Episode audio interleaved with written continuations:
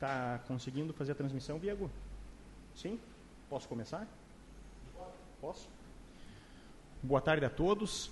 Como de costume, ordinariamente nas sextas-feiras, reúnem-se os membros desta Comissão Parlamentar de Inquérito, popularmente conhecida como CPI do, CPI do Lixo, que investiga as licitações e contratos firmados entre o município de Lagoa Vermelha e a empresa Deva, cujo ponto de partida foi a ação deflagrada pela Procuradoria dos Prefeitos do Ministério Público Estadual.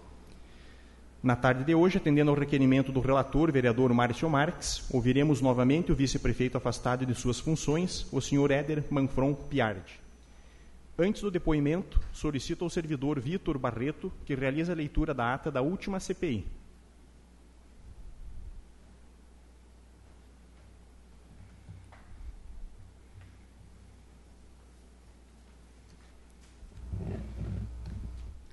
Ata número 015.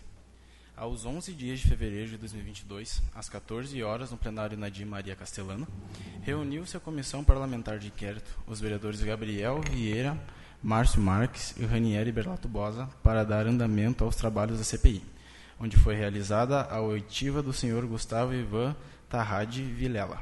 A íntegra dessa reunião pode ser verificada através do link na página oficial da Câmara Municipal no YouTube. De início foi feita a leitura da ata 014. Ao findar a oitiva, foi aberto espaço para requerimentos dos vereadores. O vice-presidente da comissão, vereador Ranieri, solicitou cópia do habite do eco, ecoponto da empresa Adeva, localizado na BR 285. Solicitou também a convocação do senhor Oldengar Bertoldi, ex-diretor da CODESA, para prestar esclarecimento. O pedido foi colocado em votação. O presidente Gabriel e o vereador relator Márcio Marques foram, foram contrários à convocação devido ao cronograma já estabelecido entre os membros da comissão. Na sequência, o vereador Ranieri requereu que a empresa Nato Somos envie cópias dos MTRs ou documentos que comprovem o destino do lixo coletado no ecoponto da empresa Adeva de Lagoa Vermelha solicitou ainda a certidão sobre os documentos enviados e os documentos recebidos pela Comissão Parlamentar de Inquérito. O vereador Gabriel passou a palavra ao vereador Márcio, que encaminhou uma solicitação em caráter sigiloso por constar no processo e que foi aprovado pelos demais vereadores. Após foi encerrada a reunião, a oitiva do senhor Gustavo Ivan Tarrade Vilela está no anexo 1. Na, nada mais havendo, havendo declaro encerrada esta ata. Proceda a leitura das correspondências recebidas nos últimos 15 dias, por favor. Ofício 001 de 2021, respondido através do ofício 055 de 2021. Ofício 002 de 2021, respondido por e-mail no dia 30 de setembro de 2021. Ofício 003. CPI solicita ao procurador Ricardo Habster cópia dos autos do processo. Não foi respondido. Ofício 004 solicita ao promotor Uh, Heitor Stolf Júnior, cópia dos autos do processo, não foi respondido. Zero, ofício 005, CPI informa ao Executivo Municipal que todas as solicitações deverão ser respondidas no prazo de cinco dias úteis. Não foi respondido. Ofício 006, respondido por ofício no dia 7 de outubro de 2021. Ofício 007, CPI repete o teor do ofício 006 de 2021. Ofício 008, não foi respondido. Ofício 009 não foi respondido. Ofício 010 não foi respondido. Ofício 011 não foi respondido. Ofício 012 não foi respondido. Ofício 013 respondido através do ofício número 207 SMA 2021 em 15 de outubro de 2021. Ofício 014 de 2021 informou o número das matrículas dos imóveis sendo retirados no cartório no dia 19 de outubro de 2021. Ofício 015, resposta através do documento datado de 17 de novembro de 2021. Ofício 016, respondido através do ofício número 221 SMA 2021, de 5 de novembro de 2021. Ofício 017, resposta através do documento datado de 18 de outubro de 2021. Ofício 018 de 2021, resposta através do documento datado do 20 de outubro de 2021. Ofício 019, resposta através da carta de esclarecimento datada de 18 de outubro de 2021. Ofício 020, de 2021, resposta através do memorando 020 de 2021, datado de 18 de outubro de 2021. Ofício 021, resposta através do ofício número 179, terceira CIA, P1 2021, em 26 de outubro de 2021. Ofício 022, resposta através do ofício número 214, SMA 2021, de 22 de outubro de 2021. Ofício 023, resposta através do ofício número 164/2021, de 22 de outubro de 2021. Ofício 024, respondido através do ofício 170, 137 de 2021, GAP com data de 20 de outubro de 2021. Ofício 025, resposta através do documento datado de 19 de outubro de 2021 ofício 026, resposta através do ofício número 139 de 2021, de 29 de outubro de 2021. Ofício 027, resposta através do ofício número 114 de 2021. GAB, datado de 29 de outubro de 2021. Ofício 028 de 2021, resposta através do ofício GAB número 1, datado de 20 de outubro de 2021. Ofício 029, uh, respondido através do ofício número 137 de 2021. GAB com a data de 20 de outubro de 2021. Ofício 030, respondido através do ofício 01 de 21, no dia 20 de outubro de 2021. Ofício 031, não foi respondido. Ofício 032, não foi respondido. Ofício 033, não foi respondido. Ofício 034, não foi respondido. Ofício 035, não foi respondido. Ofício 036 não foi respondido. Ofício 037. Respondido através do ofício número 146 de 2021, GAB datada de 10 de novembro de 2021. Ofício 038, respondido através do ofício 057 de 2021, com a data de 5 de novembro de 2021. Ofício 039, respondido e encaminhado cópia de declaração de imposto de renda de 2020. Ofício 040, não foi respondido ofício 041, respondido através do ofício 060 de 2021, de 16 de novembro de 2021. Ofício 042 de 2021, respondido através do ofício 148 de 2021, de 11 de novembro de 2021. Ofício 043, respondido com a lista através de e-mail no dia 19 de novembro de 2021. Ofício 044, não foi respondido. Ofício 045, respondido através do ofício 063 de 2021, de 22 de novembro de 2021. Ofício 046 de 2021, respondido através do ofício 062 de 2021, de 22 de novembro de 2021. Ofício 047 de 2021, respondido através do ofício número 232 SMA 2021, datado de 25 de novembro de 2021. Ofício 048 respondido através do ofício número 242 SMA 2021, em 3 de dezembro de 2021. Ofício 049 de 2021, respondido através do ofício número 242 SMA 2021, em 3 de dezembro de 2021. Ofício 050, respondido através do ofício número 242 SMA 2021, em 3 de dezembro de 2021. Ofício 051, respondido através do ofício número 242 SMA 2021 em 3 de dezembro de 2021. Ofício 052 de 2021, respondido através do ofício número 242 SMA 2021 em 3 de dezembro de 2021. Ofício 053, respondido através do ofício número 242 SMA 2021 em 3 de dezembro de 2021. Ofício 054 de 2021, respondido através do ofício número 242 SMA 2021 em 3 de dezembro de 2021. Ofício 055 não foi respondido. Ofício 056 não foi respondido. Ofício 057 não foi respondido.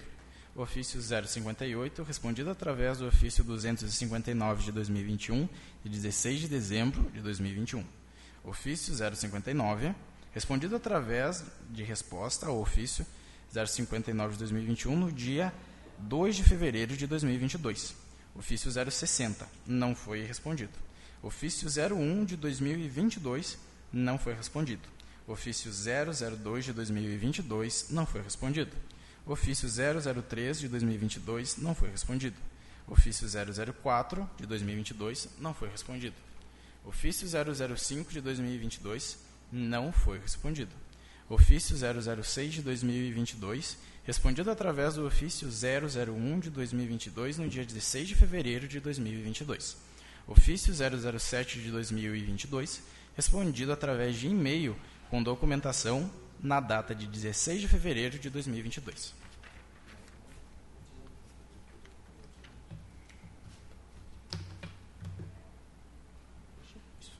Obrigado, Vitor.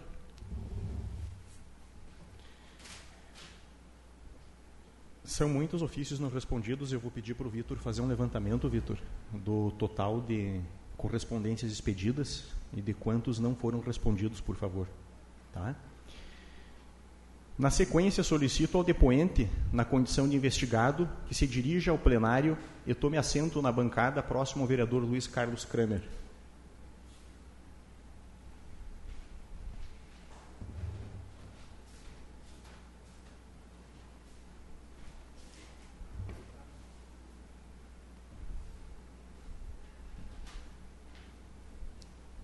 para nós testarmos o microfone aí. Uh, pode, pode ser do lado.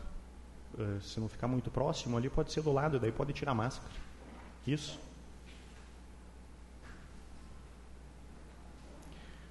Boa tarde, senhor Éder.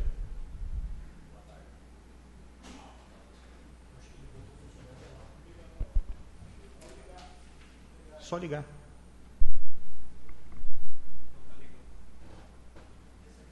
Pode ser outro?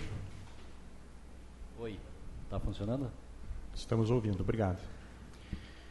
Para cumprir formalidades, o senhor podia, por favor, dizer seu nome completo? Ederman From Piard. Senhor Piard, fica ciente que está sob juramento e que tem a obrigação de responder às indagações e dizer a verdade, e que, entretanto, tem o direito de permanecer em silêncio como expressão da prerrogativa constitucional contra a autoincriminação em questões que a sua resposta possam produzir prova contra si mesmo. Esclarecendo ainda que esta comissão parlamentar de inquérito, por força do dispositivo do artigo 58, inciso 3 da Constituição Federal, tem poderes de investigações próprios das autoridades judiciais, em razão, em razão de que faltar com a verdade ou omitir fatos relevantes tipifica crime de falso testemunho, previsto no artigo 342 do Código Penal Brasileiro. O senhor se compromete em dizer a verdade? Sim. Presidente, uma questão de ordem. Faltou o ofício do IGAN. Pedi para o secretário Vitor se ele poderia ler antes da oitiva do Éter. Sim, sim. Uh, Vitor, por favor. O senhor quer que faça a leitura integral do ofício, é isso? Porque ele foi mencionado no relatório. Sim, sim, mas ele tem que fazer a leitura, é o rito, né? É isso, senhor, quer a leitura isso. integral? Isso. Uh, uma das correspondências que foi mencionada é um ofício do IGAN. O senhor poderia fazer a leitura integral a pedido do vereador Márcio Marques? Uh, só tem um do IGAN, o último que chegou.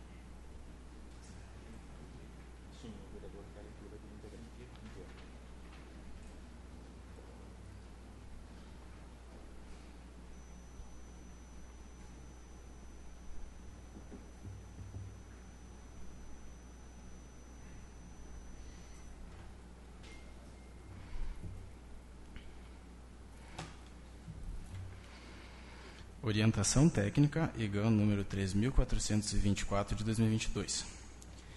O Poder Legislativo do município de Lagoa Vermelha formula, formula consulta ao IGAN nos seguintes termos. A pedido da Comissão Parlamentar de Inquérito, CPI, solicita o parecer jurídico sobre a seguinte matéria. Em 2017, a municipalidade firmou contrato com a empresa para coleta e triagem de resíduo, resíduos sólidos recicláveis não constando no contrato qual seria a destinação desses resíduos, haja vista que os mesmos possuem valor comercial. Questionamos a ausência de previsão contratual a quem de direito pertence os valores arrecadados com comercialização dos recicláveis, se é o município ou a empresa contratada.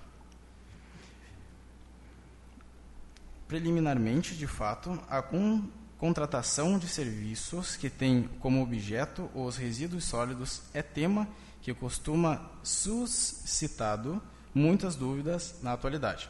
A atividade administrativa municipal não se constitui de partes estanques, encerradas ou isoladas do todo, mas pressupõe um conjunto de ações integradas que, ao tempo em que exercita princípios basilares como legalidade, impessoalidade e moralidade das contratações públicas. Os relacionam com a regulação específica de determinadas matérias. Cite-se como exemplo a contratação dos serviços de coleta e destinação final de resíduos sólidos. Considerando a competência atribuída aos municípios quanto ao chamado interesse local, esses entes evocam para si os serviços de coleta e destinação final dos resíduos sólidos com justa razão, vez que a falta ou prestação irregular dos servi serviços afeta não só a saúde coletiva, mas também a vida cotidiana de cada cidadão. Para descortinar o tema, de início se faz necessário retroceder à época em que os materiais eram agrupados apenas sobre o rótulo de lixo, sem merecer qualquer destinação ou tratamento diferenciado, devendo ser simplesmente descartados ou eliminados. Ocorre que a partir do advento da Lei Federal número 12.305, de, de 2 de agosto de 2010, que institui a Política Nacional de Resíduos Sólidos, essa perspectiva mudou. Da tradicional coleta de lixo, que muitas vezes se exauria no encaminhamento a aterros comuns para simples descarte, descargas de matérias sem qualquer tratamento, os chamados lixões. Passou-se a formas mais apropriadas de prestação de serviços, alinhadas à gestão ambiental e requerendo, por consciente, mudanças nas licitações e contratações em matérias de, limpezas, de limpeza pública. Nesse contexto, destacam-se conceitos como coleta seletiva, destinação final ambiental adequada, disposição final ambientalmente adequada, gerenciamento de resíduos sólidos, logísticas, reserva, reserva resíduo, eh, rejeitos, entre outros, constantes no artigo 3 da Lei Federal número 12.305 de 2010, que interessam a contratação de, do serviço na medida em que esta não pode, não pode prescindir de observar a regulamentação específica da matéria. Artigo 3. Para os efeitos dessa lei, estende-se por. Artigo 5. Coleta seletiva coleta de resíduos sólidos previamente segregados conforme sua constituição e composição. Artigo 7 Destinação final ambiental adequada. Destinação de resíduos que inclui a reutilização, a reciclagem, a compostagem, a recuperação e o aproveitamento energético ou outras destinações admitidas pelos órgãos competentes do CISNAMA, do SNVS e do SUASA entre elas a disposição final, observando normas operacionais específicas de modo a evitar danos ou risco à saúde pública e à segurança e a minimizar os impactos ambientais adversos. Artigo 8 Disposição final ambientalmente adequada. Distribuição ordenada de rejeitos em aterros, observando normas operacionais específicas, de modo a evitar danos ou risco à saúde pública e à segurança e a minimizar impactos ambientais adversos. Artigo 10. Gerenciamento de, de resíduos sólidos. Conjunto de ações exercidas, direta ou indiretamente, nas etapas de coleta, transporte, transbordo, tratamento e destinação final ambientalmente adequada dos resíduos sólidos e disposição final ambientalmente adequada dos rejeitos. De acordo com o Plano Municipal de Gestão Integrada de Resíduos Sólidos ou com Plano de Gerenciamento de Resíduos Sólidos exigidos na forma desta lei. Artigo 12. Logística Reserva. Instrumento de desenvolvimento econômico e social caracterizado por um conjunto de ações, procedimentos e meios destinados a viabilizar a coleta e a restituição dos resíduos sólidos ao setor empresarial para reaproveitamento em seu ciclo ou em outros ciclos produtivos, ou outra destinação final ambientalmente adequada. Artigo 15. Rejeitos. Resíduos sólidos que, depois de esgotadas todas as possibilidades de tratamento e recuperação por processos tecnológicos disponíveis e economicamente viáveis, não apresentem outra possibilidade que não a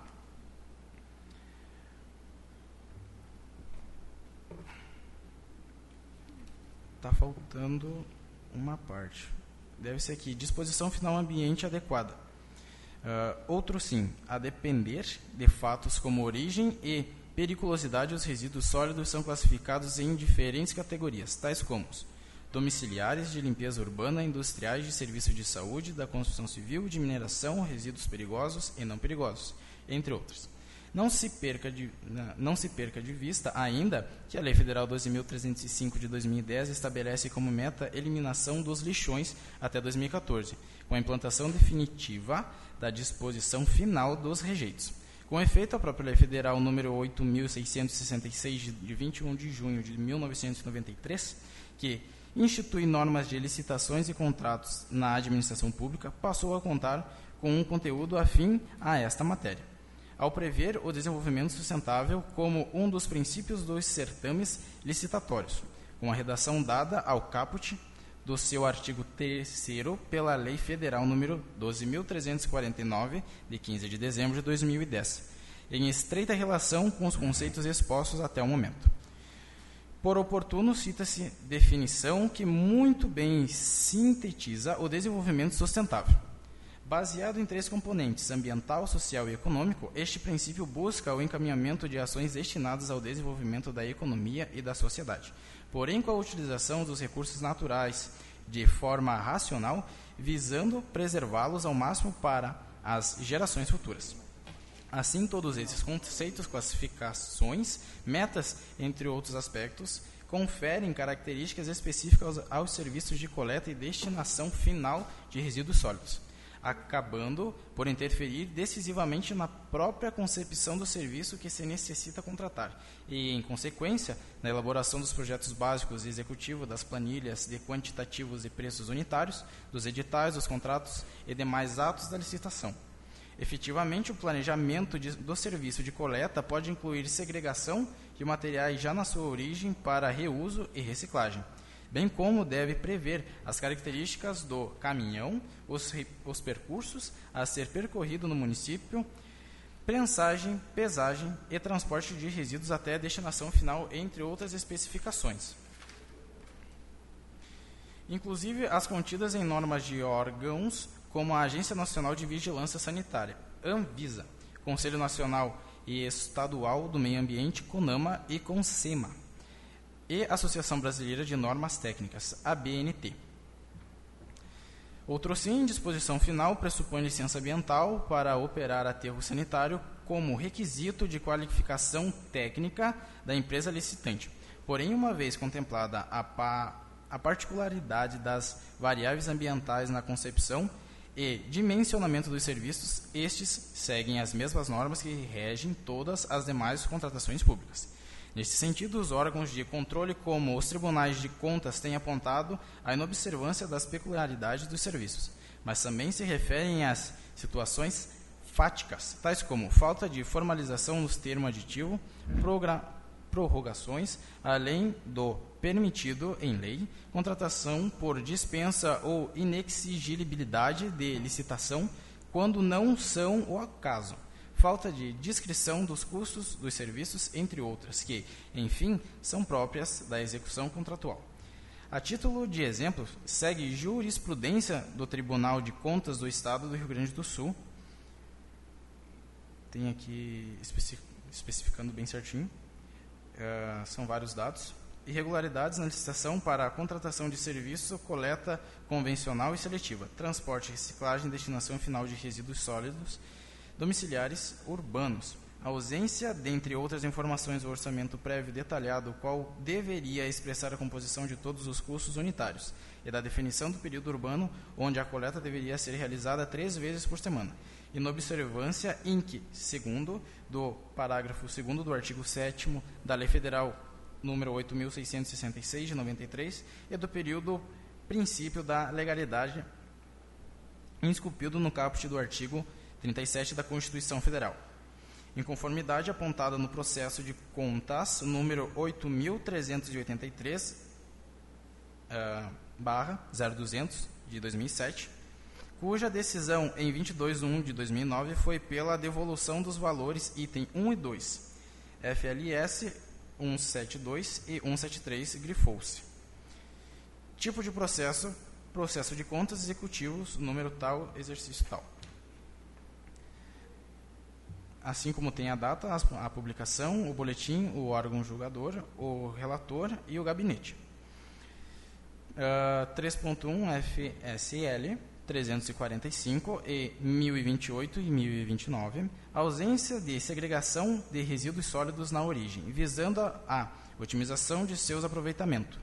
Embora implementadas ações e campanhas de conscientização da coletividade, não há previdências técnicas, licenciamentos e aparelhamentos adequados para transporte e seleção destinada final. Grifou-se. Mais uma vez, tem o tipo de processo, o número, o exercício, a data, a publicação, o boletim, o órgão julgador, o relator e o gabinete. 9. Dispensa indevida de licitação baseada no INC, quarto do artigo 24 da Lei Federal número 8.666 do ano de 2000 de 1993 para a contratação dos serviços de coleta e destinação final de resíduos sólidos, pelo valor mensal de R$ 19.892,66 desatendimento dos princípios da licitação e da publicidade, bem como o da legalidade, moralidade e impessoalidade previsto no inciso 11, parágrafo 1 e caput do artigo 37 da Constituição Federal. Sugestão do débito no valor de 4.523,85. Item 5.1 FLS 231/236 33 grifou-se. Assim, apesar do caráter relativamente recente da legislação referente aos resíduos sólidos que os considera sob uma nova perspectiva, os municípios não podem deixar de considerar a necessidade de sua aplicação desde a licitação até a efetiva contratação, para a correta prestação de serviços de coleta e de destinação final. Uh, inciso terceiro. Especificamente com relação à situação descrita na consulta, infere-se que, à luz do que foi explicado ao longo do item 2 dessa orientação técnica, o contrato deveria contemplar não só a coleta e triagem de resíduos sólidos, mas também a própria reciclagem e a destinação final. Se não constou de maneira inequívoca a descrição de todos esses serviços, fica impossível afirmar a quem pertence os resíduos sólidos que passarem por, pelo processo de reciclagem, uma vez que estritamente, nos termos do contrato, a triagem separação, entre parênteses, dos serviços seria o serviço final. Sendo assim, os resíduos triados poderiam ter qualquer destinação, pois a partir daí não constou qualquer cláusula contratual a dispor. O mais lógico de se pensar é de que tais resíduos seriam de quem os reciclasse, já que, nos exatos termos do contrato, o serviço para o município terminaria com a triagem dos resíduos. Assim, tanto a empresa contratada como as empresas que eventualmente trabalhassem em conjunto com a contratada poderiam se apoderar dos resíduos recicláveis e eles e a eles dar a destinação que melhor lhes aprouver. Já que o contrato é silente quanto a este aspecto finalizando apenas na triagem dos resíduos, deixando a reciclagem e a destinação a critério de quem os praticar. Uh, inciso 4. Ante, do, ante, do, ante o exposto, em conclusão, estes são os esclarecimentos e respostas sobre a situação descrita na consulta. Nos termos informados, o contrato finaliza com o serviço de triagem dos resíduos sólidos, silenciando a respeito de outros serviços como reciclagem e destinação final, sendo impossível afirmar a quem compete tais serviços ou a quem beneficiaria a renda obtida por esse serviço não previsto em contrato. O IGAM permanece à disposição. Roger Araújo Machado, advogado OAB, RS, 93.173b, consultor jurídico do IGAM. Mais uma vez, obrigado, Vitor. O senhor relator deseja a leitura de mais alguma correspondência na íntegra?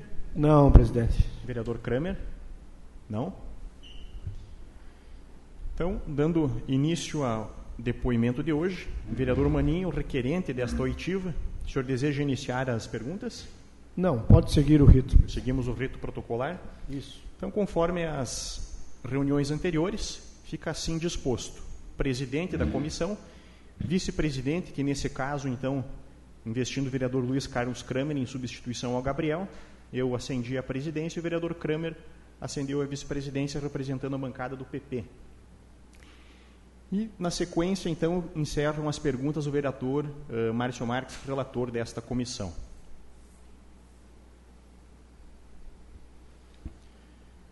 Senhor Éder Piatti, o senhor tem acompanhado a nossa CPI? Assistiu ao depoimento de outros investigados ou de outras testemunhas? Sim. Depois do início da operação da Procuradoria dos Prefeitos, esta que afastou o senhor do cargo, houve abertura de sindicância ou de processo administrativo uh, na prefeitura para apurar os fatos? Não sei. O senhor não sabe. Não. É, o senhor responde a algum processo administrativo ou sindicância na prefeitura em decorrência desses fatos?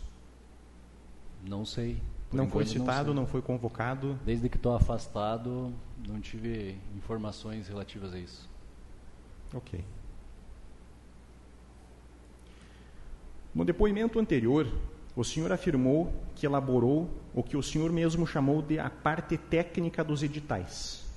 O senhor confirma essa informação? Sim, mas não sozinho.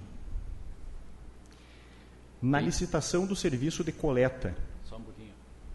Tem como modificar isso aqui? Está dando eco. está dando eco? O senhor me- quer tentar outro microfone? Eu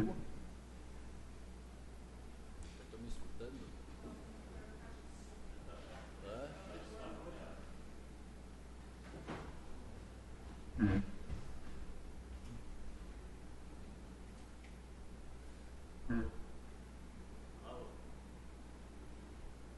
Alô?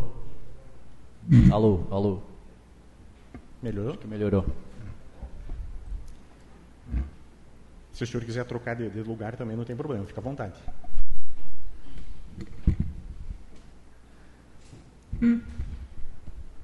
Na licitação do serviço de coleta, por que o edital elaborado pelo senhor exige um caminhão identificado para recolher o lixo seletivo e outro para recolher o lixo orgânico? Bom, eu não elaborei o edital completo, elaborei, como eu falei, a parte técnica. E para atender a demanda do município é necessário. A especificação do caminhão não é a parte técnica? Sim, Então- foi o que eu respondi. Para atender a demanda do, do município é necessário. Isso que tu falou. Então essa parte foi o senhor que elaborou. Uhum. E por que um caminhão para lixo orgânico e um para lixo seletivo? Para recolher o lixo no município. Simples. De forma separada? De forma separada. Exato. É, o edital e o contrato previam dois caminhões devidamente identificados. Sabemos que existem dois caminhões ou que existiam dois caminhões fazendo esse serviço. Os caminhões estavam identificados? Não lembro. Mas os caminhões cumpriam os requisitos do edital. Tudo que foi solicitado com capacidade, acessórios, estava estavam dentro do edital. Não lembro dessa parte. O senhor não lembra especificamente da parte da identificação, se constava no caminhão que era lixo seco ou, sele- ou orgânico? Eu não lembro porque modificava os caminhões às vezes. Eles tinham dois caminhões, normalmente tinham reserva, eu não lembro qual que era Tá. qual e se tinha alguma coisa Então, escrita. vamos chamar de caminhão titular. Os caminhões titulares tinham essa identificação de quais fariam a coleta do lixo seco e quais fariam a coleta do lixo orgânico? Não lembro. O senhor lembra que o senhor ahn, era ordenador de despesa da Secretaria da Agricultura e da Secretaria de Obras. Nessa condição, o senhor também é responsável eh, por esses contratos. O senhor lembra de questões específicas, como, por exemplo, eh, as especificações técnicas da dimensão, mas não lembra se tinha um adesivo que identificava lixo orgânico, lixo seletivo?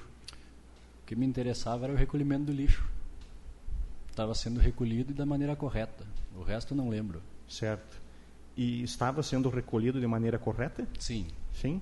O lixo orgânico separado do lixo seletivo? o lixo orgânico estava sendo recolhido e o seletivo também. Cada um em um caminhão diferente, como determina edital e como determina o contrato? Os dois caminhões estavam passando nas rotas certinho, levando para o aterro sanitário todo o lixo. Eh, edital de licitação e contrato previam rotas diferentes para os caminhões do lixo orgânico e do lixo seletivo? Como? Edital e contrato previam rotas diferentes para caminhões do lixo orgânico e do lixo seletivo? Não, eles tinham que passar no município inteiro. Certo. É, mas os dois caminhões, o do lixo seletivo e o do lixo orgânico, eles tinham roteiros diferentes ou corriam um atrás do outro? Cada caminhão fazia um roteiro. Um roteiro diferente. Tá. Esses roteiros, eles se conversavam, por exemplo, na Avenida Afonso Pena, na mesma tarde, no mesmo dia, passavam os dois caminhões, um recolhendo lixo orgânico e outro recolhendo lixo seletivo? A parte do recolhimento, eu não sei como que eles se conversavam ou não. Agora o recolhimento era realizado e o lixo chegava ao aterro sanitário e era triado. Essa era a parte que me competia fiscalizar. O senhor não sabe. O senhor sabe que eram roteiros distintos, então, que o edital exigia eh, roteiros distintos com quilometragens diferentes, inclusive. Significa que em determinados dias o caminhão do lixo seco passava em determinados locais e vice-versa. Essa informação procede? Já respondi tua pergunta, vereador. Já respondi três vezes a mesma pergunta. Não começamos muito bem, vice-prefeito. Mas, é, dado o seu entendimento, eu vou fazer outra pergunta, então. Temos essa em suspenso.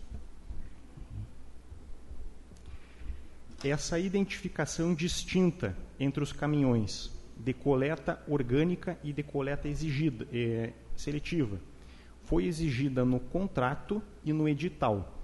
Quem autorizou a DEVA a fazer o serviço em desacordo com o especificado?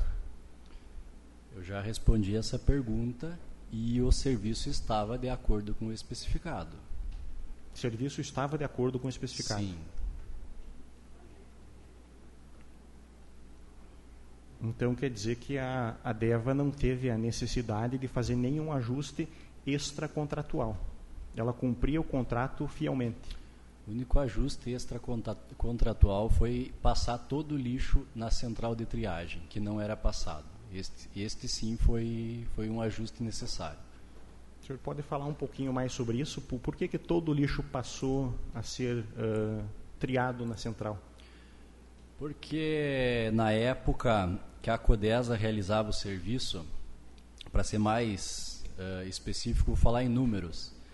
400 toneladas de lixo aproximadamente. 450 toneladas de lixo é o que Lagoa Vermelha uh, tem.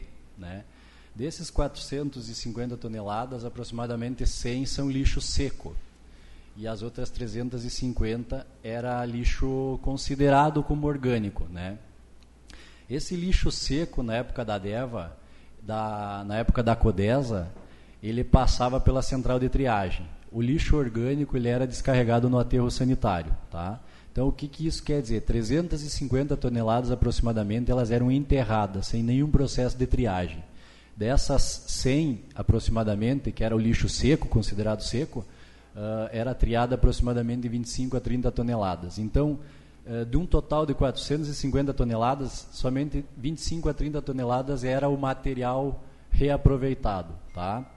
Nós, eh, durante as fiscalizações que realizávamos, eh, notamos que em cima do material orgânico, ou dito orgânico, que na verdade não é orgânico, é o material que é enterrado, existia muito material que poderia ser reaproveitado e, consequentemente, diminuiria o volume de lixo que iria ser enterrado, aumentando assim a vida útil do aterro sanitário. Tá?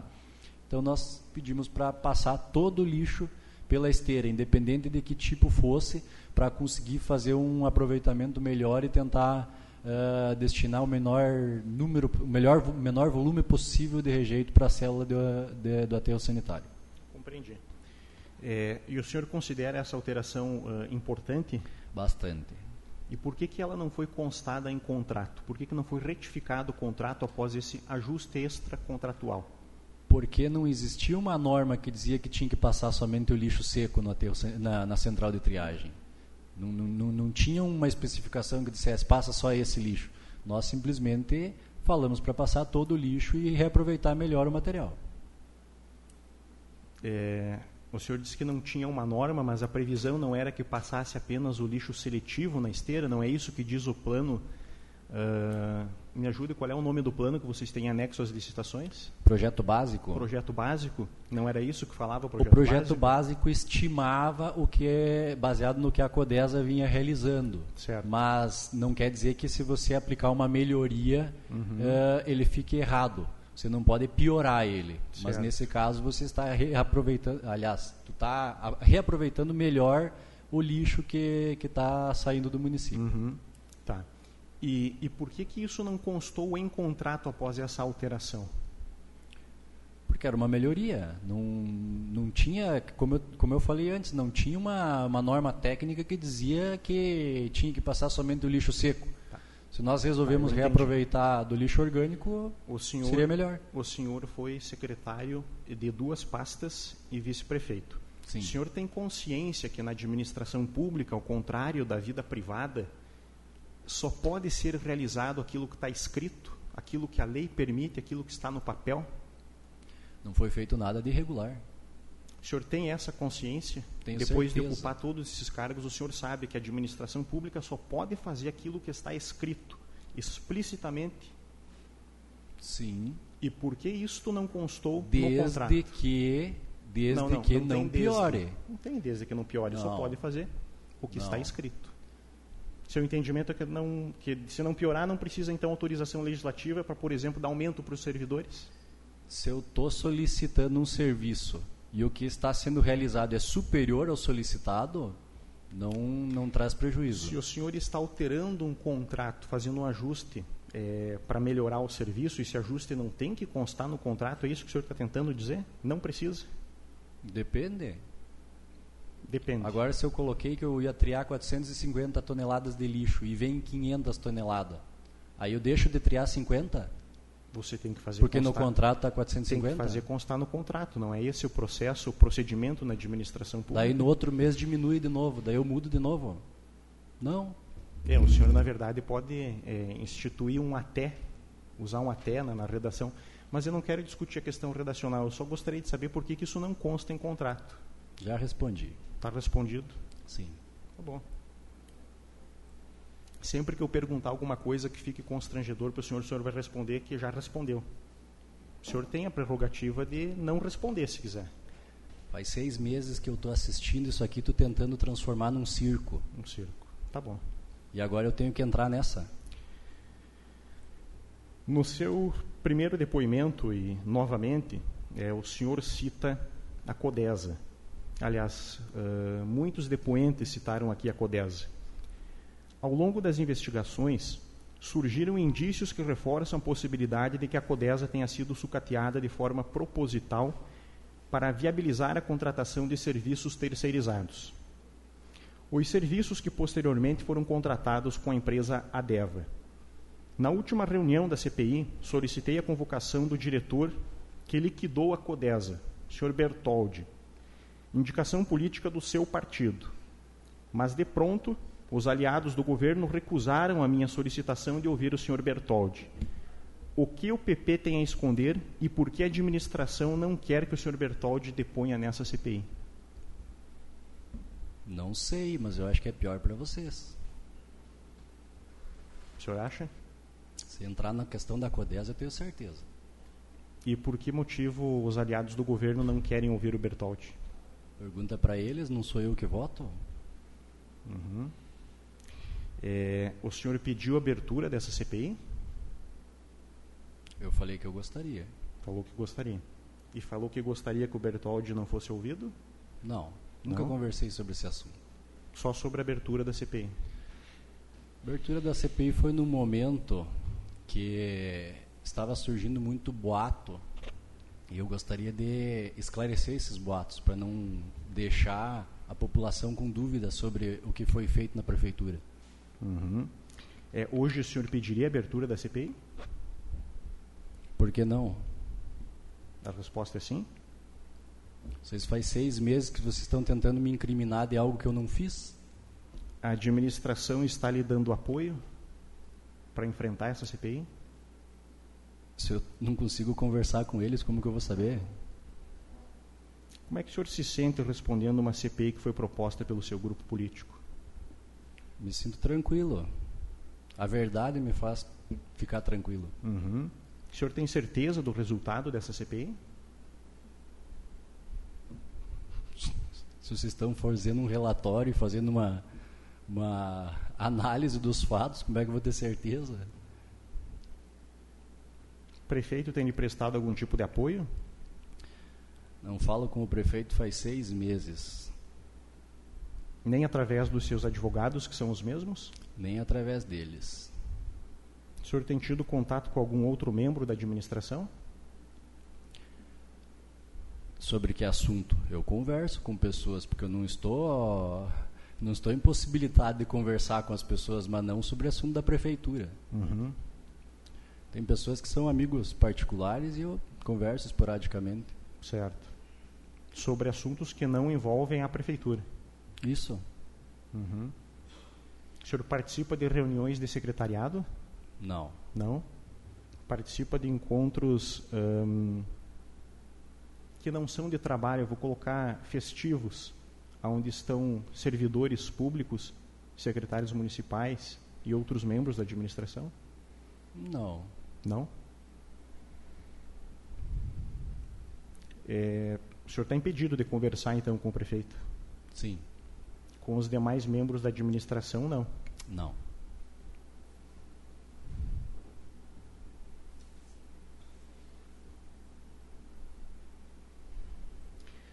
Os roteiros que a DEVA realizava para fazer a coleta do lixo seletivo e orgânico eh, seguiam a especificação do edital? Seguiam. Seguiam? Sim. Como é que funcionava isso? Me explique, por favor. Cada caminhão fazia um roteiro distinto? Por exemplo, eh, cada um dele- deles fazia um pedaço do município? Agora eu não lembro, faz dois anos que eu não atendo mais isso. Tu tá com os documentos na tua frente, eu não tenho nada aqui para poder me basear, para mim olhar e analisar. O senhor não teve acesso a autos da CPI, nem de outros processos, porventura, que o senhor esteja respondendo? Não, a CPI eu só acompanhei pelo Facebook. Certo. É, então o senhor não lembra se os roteiros estavam sendo feitos Os conforme determinava o edital? Estavam seguindo conforme determinava o edital, tinha um roteiro específico. Uhum. Então quer dizer que o lixo. eu não vou saber especificar agora onde que era o roteiro. Uhum. Eu só quero saber se o roteiro que era solicitado no edital vinha sendo cumprido. Sim. Sim? Uhum.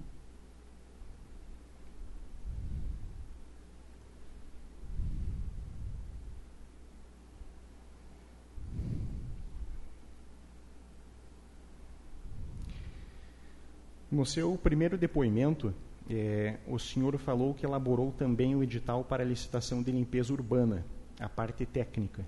O senhor confirma? Sim. Esse edital exigia um veículo van ou um caminhão de pequeno porte? Sim. Esse veículo van ou caminhão de pequeno porte tinha que função? Transportar ferramentas e funcionários. E esse veículo van ou esse veículo caminhão de pequeno porte foi entregue pelo contrato? Foi, Foi. entregue pela empresa? Sim, Foi entregue. foi. Era um veículo van? Posso solitar as imagens ali? Posso ou não? Pode, claro, fica à vontade.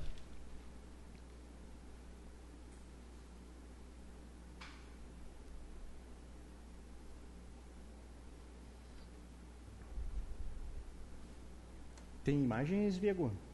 Sim, pode, pode colocar. Coloca a 13 e a 4. Isso. A outra.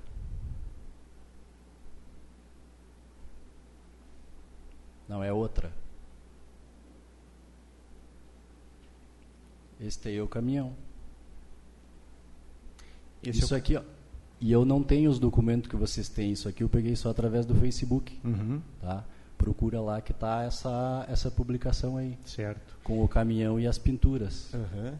Esse caminhão, eh, senhor Éder, ele parece ser o caminhão de coleta de galhos, Não? não? Coloca aí o número 5. Olha lá, ó, aquela postagem lá tá no Facebook, é só procurar. Eh, se me permitir de ler aquilo lá que está escrito, ó. Por favor, fique à vontade. Tu tem como ler aí? Que eu não consigo enxergar daqui. Consegue ampliar, por favor, Diego? Consegue, vereador Marcos? Eu não consigo, por gentileza. Olha lá, ó. Obrigado a Deva, Lagoa Vermelha, que essa semana vieram fazer a pintura dos cordões da nossa rua. Só precisamos que o pessoal do setor de obras, daí vem a questão dos buracos ali, mas fala que é lá no bairro Operário. Então não é coleta de galhos, é pintura de meio fio. Uhum. Desculpe, e o senhor entende que isso ah, comprova que existiu o veículo solicitado? Esse é o caminhão que eles usavam para isso. Agora coloca a outra imagem aí. Número 6. Este é o caminhão da coleta de galhos. Por favor, Acha uma, acha uma que tenha de frente para eles verem a diferença. Conseguirem enxergar a diferença.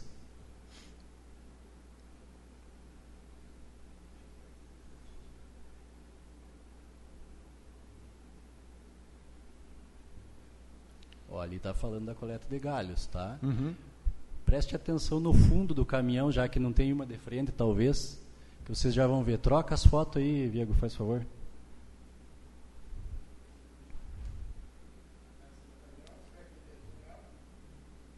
Não, essa não precisa. Troca, coloca outra.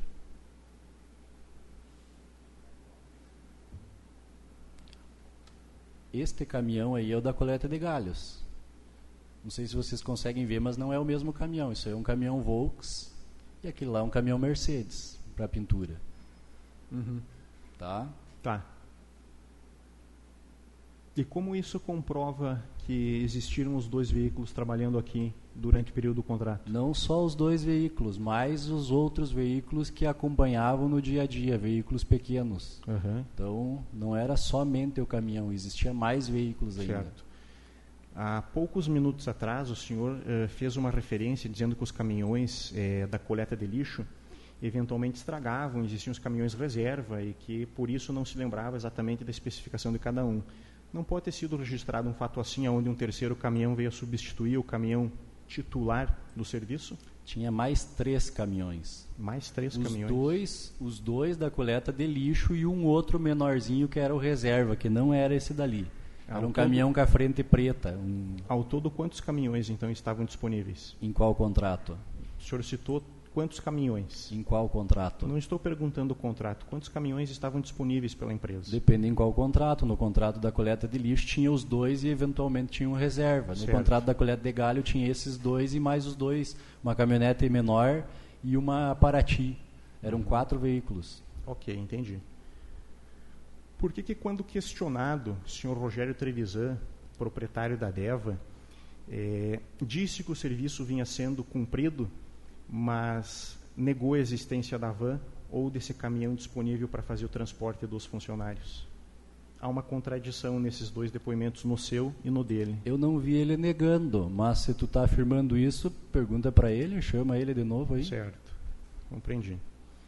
É, eu assisti uhum. e não vi, não vi essa negação tá. que tu está falando. Não, tudo bem, nós temos as atas aí, de qualquer forma, a, a relação dos caminhões já estão de nosso poder.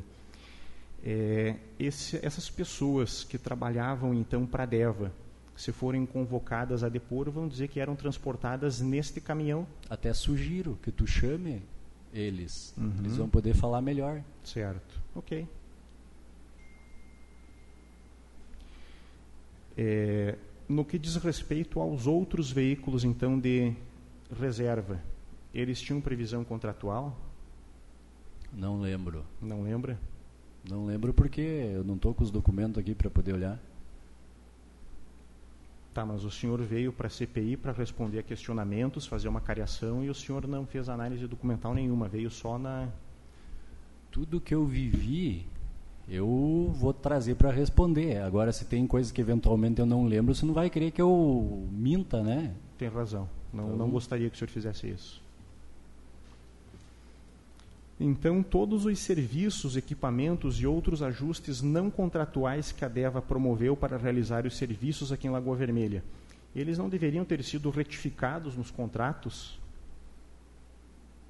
Depende do, dos quais que tu está falando. Não, eu não sei Tu está falando do, do, da questão da, da, da triagem ainda? Uh, vou dar um exemplo pontual, tá? E é um exemplo dentro de um, de um todo. Uh, a questão do triturador. Ficou claro no decorrer da CPI que estiveram aqui em Lagoa dois trituradores. Uhum. Um que fun funcionou por um tempo, certo? E que não atendia a normas técnicas e foi retirado do município e um outro que foi retirado do município pela própria empresa porque havia uma suspeição da origem deste equipamento. É, o primeiro, o que estava acoplado ao caminhão, não atendia às normas técnicas de segurança do trabalho. O segundo era um triturador estacionário e ficou aqui durante poucos dias. Durante o restante contra deste contrato específico de limpeza urbana, não foi ofertado um triturador ao município. Isso é confirmado pelo senhor Rogério Trevisan. Essa questão não deveria ter sido retificada no contrato? Olha, não tem como colocar, suprimir isso aí, glosar. Na época que eu acompanhei os contratos, eles estavam trabalhando. Foi no início. Foi no início. Posteriormente, eu assumi duas secretarias e essa fiscalização desses contratos foi feita por outras pessoas.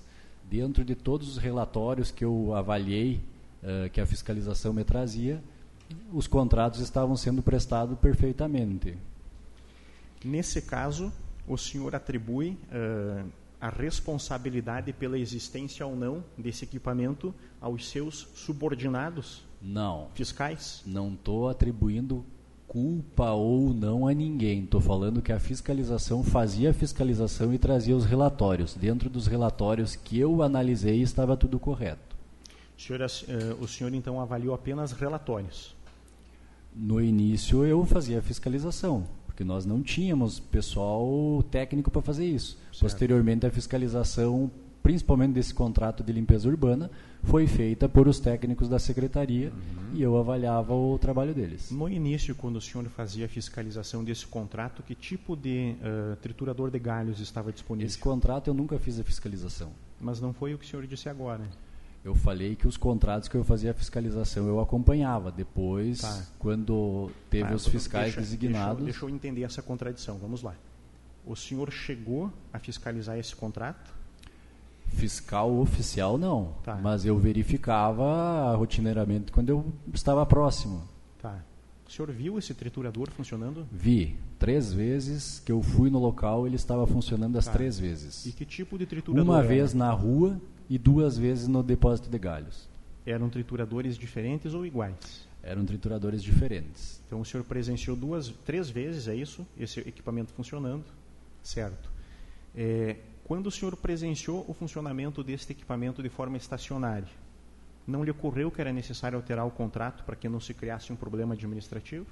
Não, porque o meu objetivo era fiscalizar a trituração de galhos e eles estavam cumprindo com o contrato.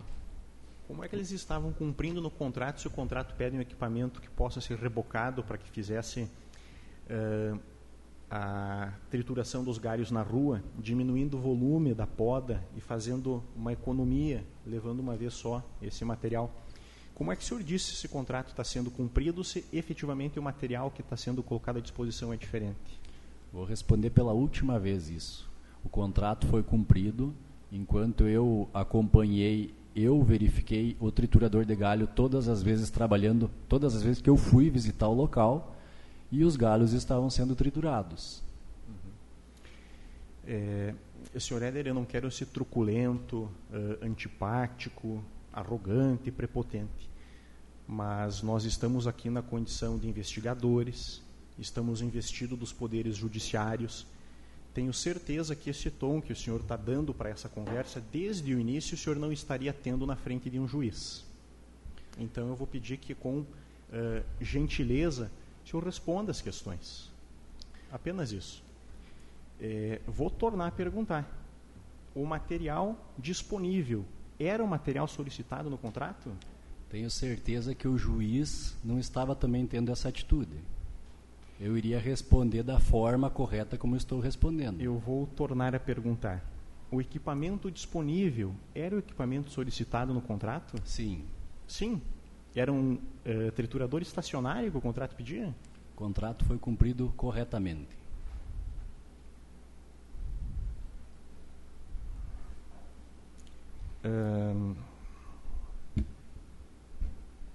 Eu estou com dificuldade de entender. Isso isso às vezes ocorre. É, eu tenho limitações.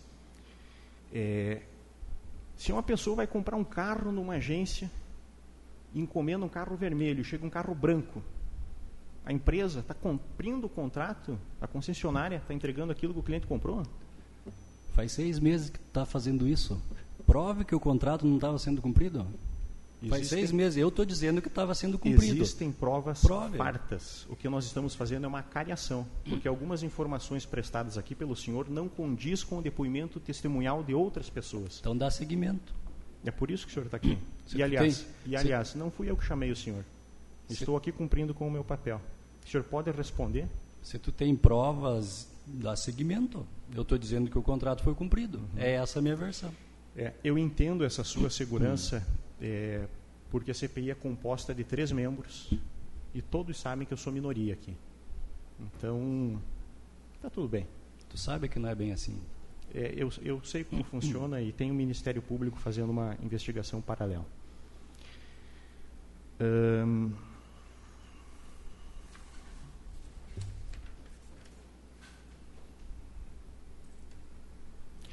No depoimento anterior, o senhor e o prefeito Gustavo afirmaram que não sabiam o destino do dinheiro obtido com a venda do lixo reciclável. O senhor confirma essa informação? O dinheiro, eu acompanhei todos os depoimentos, inclusive o do prefeito Gustavo. O dinheiro ficava com a empresa que triava o lixo. Tá. Foi isso que o senhor respondeu no primeiro depoimento? Eu não lembrava, só que eu acompanhei todo esse processo. Vou perguntar de novo. É, e vou reforçar porque o senhor não respondeu a pergunta, mesmo de forma evasiva, não respondeu. No depoimento anterior, o senhor e o prefeito Gustavo afirmaram que não sabiam o destino do dinheiro. O senhor confirma essa informação? Eu já te respondi. Falei que o dinheiro ficava com a empresa que triava o lixo. É, eu não perguntei se agora vocês sabem. Eu perguntei se, até o início desta CPI, vocês sabiam para onde ia esse dinheiro? Quer virar um circo, né? Está tentando. O senhor mantenha o respeito e responda as perguntas. Está tentando fazer uma politicagem barata. O senhor responda as perguntas, por favor. Estou respondendo. Passa. O senhor sabia aonde estava indo esse sabia dinheiro? Sabia e não lembrava, foi o que eu respondi. O senhor sabia e não lembrava onde parou mais de um milhão de reais? Não. Não? Essa é a tua versão. Ah, eu tenho uma versão agora, senhor Éder. Desde o início está tendo. Certo. Muito bem. É, então o senhor não lembrava. Quando foi questionado, o senhor não lembrava. Quer dizer que, mediante uma situação gravíssima como essa que a gente vem enfrentando, o senhor não lembrava que esse dinheiro ficava com a empresa. e depois de ter visto o depoimento do senhor Rogério Trevisan, que foi o único depoente que afirmou que sabia o destino desse dinheiro, aí o senhor lembrou. Tu falou no início dessa CPI que tu não queria uma caixa, caça às bruxas, que Perfeito. tu queria saber a verdade. Isso. Só que a verdade pode ser aquela que tu não quer ouvir, ou tem que ser a tua verdade. Qual seria a Tu verdade, vem senhor falando, tu vem falando desde o início de dinheiro que sumiu, de Qual dinheiro que a era da verdade, empresa. senhor Éder? seguiu-se o mesmo ritmo que vinha sendo feito desde antes, desde a tua administração. O dinheiro que a Codesa recebia também não voltava para o município. Certo. Tá? Era um Certo. dinheiro que ficava para a empresa que triava, assim como na empresa Adeva ficou com a empresa que triava. Tá. Simples. E por que, que o senhor não respondeu isso quando foi inquirido pela primeira vez? Porque eu não lembrava, já te respondi isso. Inclusive vocês leram um parecer do IGAN aqui que fala sobre esse tema. Até achei interessante. Eu achei bem interessante, porque esse parecer que o senhor menciona diz assim: impossível afirmar a quem pertence, e utilizou um termo dedução. Eu posso que- pedir uma que- cópia depois desse parecer? que, claro, está disponível para a comunidade inteira. O que causa estranheza é a lacuna. O problema não é a empresa ter ficado com o dinheiro. O problema não estar especificado em documentos, é que o município não tem acesso ao volume, ao dinheiro. A Codesa ficava com os recursos porque estava previsto no contrato que a Codesa ficaria com a operação desse dinheiro. Por que, que não houve essa previsão eh, no contrato firmado com a Deva? Por que, que não havia esta previsão no edital que foi aberto a licitação, cujo, aliás, cujo edital o senhor abriu? O Escreveu. edital não. O Nunca escrevi o edital. Ah, o senhor não fez a parte técnica do edital? A parte técnica não é o edital, é uma parte dele. Uhum.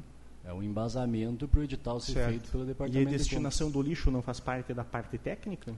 A destinação do lixo pode ser que sim. Pode ser que sim. O o senhor está compreendendo que o senhor, além de estar sendo muito evasivo nas suas respostas, está sendo vago, não está contribuindo para o esclarecimento das questões, ao contrário do que o senhor disse no primeiro depoimento, que gostaria de transformar, eh, aliás, de clarear tudo isso, de deixar muito claro eh, que não houve ilícito nenhum. O senhor entende que as suas respostas não contribuem para isso? Talvez eu não esteja dando a resposta que tu quer ouvir, daí por isso que tu está questionando novamente, mas eu estou dando a resposta correta. Entendi. Talvez não esteja perguntando as perguntas que o senhor gostaria de responder, como outros arguidores já fizeram. tá? Mas tudo bem, é, então o senhor não lembrava que esse dinheiro é, era da empresa. Está registrado, o Senhor- senhor não lembrava. O senhor Rogério Trevisan, proprietário da empresa Deva, afirmou que o dinheiro proveniente da venda do lixo reciclável era dele. Algo em torno de 20 a 25 mil. Essa estimativa é dele, não é minha. É, o senhor afirmou que tem conhecimento desse eh, depoimento. Tá? 20 a 25 mil por mês. Eu, agora sim é uma presunção minha, imagino que todos os meses, mais de uma vez por mês, estariam saindo de Lagoa Vermelha carretas e caminhões com material reciclado. Iriam para outro município. É, no decorrer desses cinquenta e tantos meses de contrato, o senhor nunca perguntou para onde ia esse lixo? A destinação era a responsabilidade da empresa. Então o senhor não perguntou. Hum. Não era da sua conta. Não, tinha que dar a destinação correta Tá. para o lixo. Mas o senhor, como gestor do município, não tem obrigação de zelar pelo patrimônio e pelos recursos públicos? O lixo agora é um patrimônio é um público. patrimônio. Aonde que está escrito isso? Eu não sei lhe informar onde está escrito, mas é um patrimônio. Não existe lugar nenhum que diga que o lixo é patrimônio do município. É, porque o senhor não leu, não significa que não existe. Me mostre. É, o senhor ainda não entendeu, eu estou aqui fazendo as perguntas. Eu posso providenciar esse documento, não é um problema. Vou requerer no final da sessão e vou pedir para que ele encaminhe. Mas eu vou perguntar de novo. É, é sua função ou não zelar por este patrimônio, pela receita do município? Pelo patrimônio do município, sim. Sem dúvida. Ok. E eu fiz isso todos esses anos. Uhum. Tudo bem.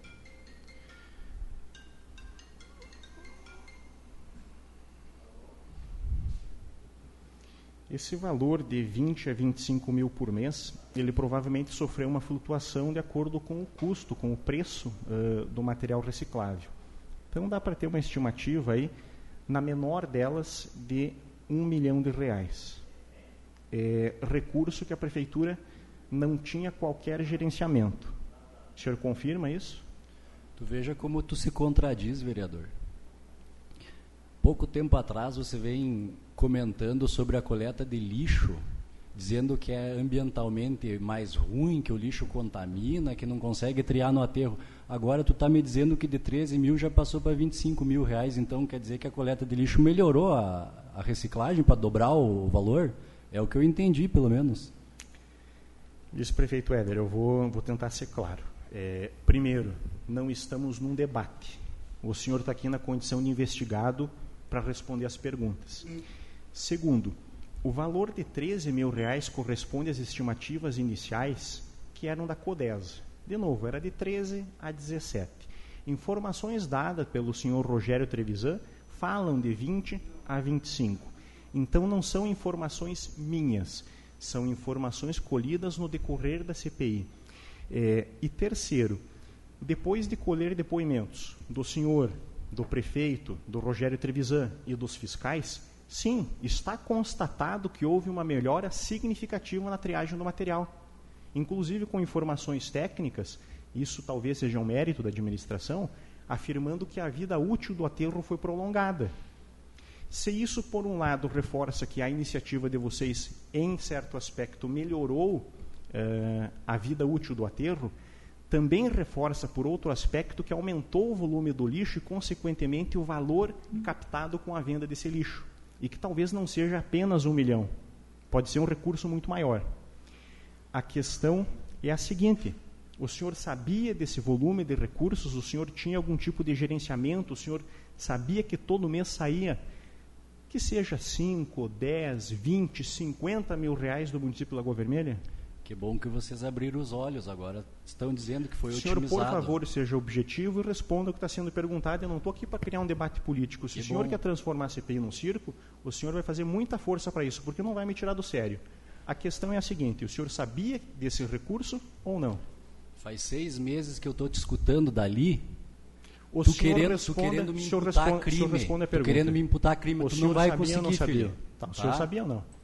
Sabia, até porque foi solicitado à empresa que triasse o máximo de material possível para retirar esse material do meio ambiente, esse material ser reaproveitado e não ir causar volume lá dentro da célula. Consequentemente, aquela célula lá, que se continuasse a operação conforme vocês faziam, em 2017 tinha sido encerrada, nós estamos chegando em 2022 ah. e a célula está ainda lá. O senhor sabia disso, mas quando foi arguído a primeira vez para onde ia o dinheiro, o senhor não sabia mais. Aí o senhor esqueceu. Foi um esquecimento seletivo? Eu não posso relembrar? Pode. Tanto que eu vim duas vezes aqui para tentar esclarecer os fatos para vocês, mas pelo jeito não está fácil. É, esse milhão, milhão e pouco, o senhor Rogério Trevisan, dividiu esse dinheiro com o senhor? um milhão e pouco é, sei lá se é esse o valor, é da empresa. A empresa triou o lixo, tirou. E a Codesa? Para onde que foi o dinheiro da Codesa? Dá muito mais de um milhão. O senhor Rogério Trevisan dividiu esse dinheiro com o senhor, o senhor tem que responder sim ou não. Não. Não dividiu esse dinheiro com o senhor? Não. É, a prefeitura tinha gerenciamento, sabia da existência desse dinheiro? Não sei. O senhor não sabe? Não sei. O senhor representava a prefeitura nesses contratos? A fiscalização, sim. E a montagem do projeto básico. O senhor era o ordenador da despesa? Eu era o ordenador de despesa. O senhor sabia da existência desse dinheiro? Eu sabia que era triado o lixo. Não sei, eu não sei o valor do papelão, o valor do plástico, o valor da latinha, não Sim. sei o valor disso. Sim. O senhor sabia da existência do dinheiro? Fala ali para a câmera. Divulga para todo mundo o que tu quer fazer. Quer me incriminar? Faz, pode, vai na rádio. O senhor pode responder a pergunta? Não, vai na rádio, fala. O senhor, por favor, mantenha a compostura, senhor Éder. Como é que eu vou manter a compostura se faz sendo, seis meses que tu está fazendo isso? O senhor está sendo investigado, tenho tentado tratá-lo com bastante cordialidade, mas está sendo difícil. Não me escondi nenhuma vez, estou respondendo essa CLI todas as vezes que fui chamado, estou tá respondendo todas as questões. O senhor está se esquivando das respostas, por favor, seja objetivo e claro. Não é um palco para discurso.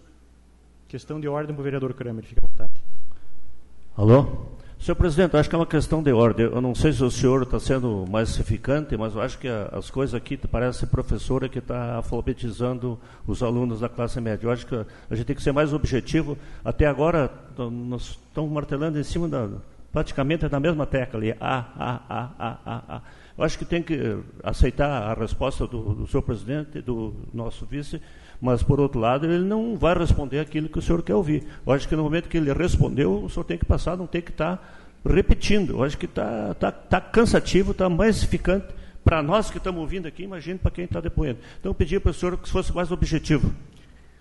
Está anotada a sua reivindicação de defensor, vereador Kramer. Vai constar na ata pode isso aí, constar. tá? Sem problema Não tem algum. problema nenhum. Pode constar uh, quantas vezes o senhor quiser. Anotado, sem problema nenhum, sem constará problema nos nenhum. autos e eu vou continuar arguindo como. Continue como, como o senhor quiser fazer. Só seja objetivo, vereador. Orgânica. Seja objetivo.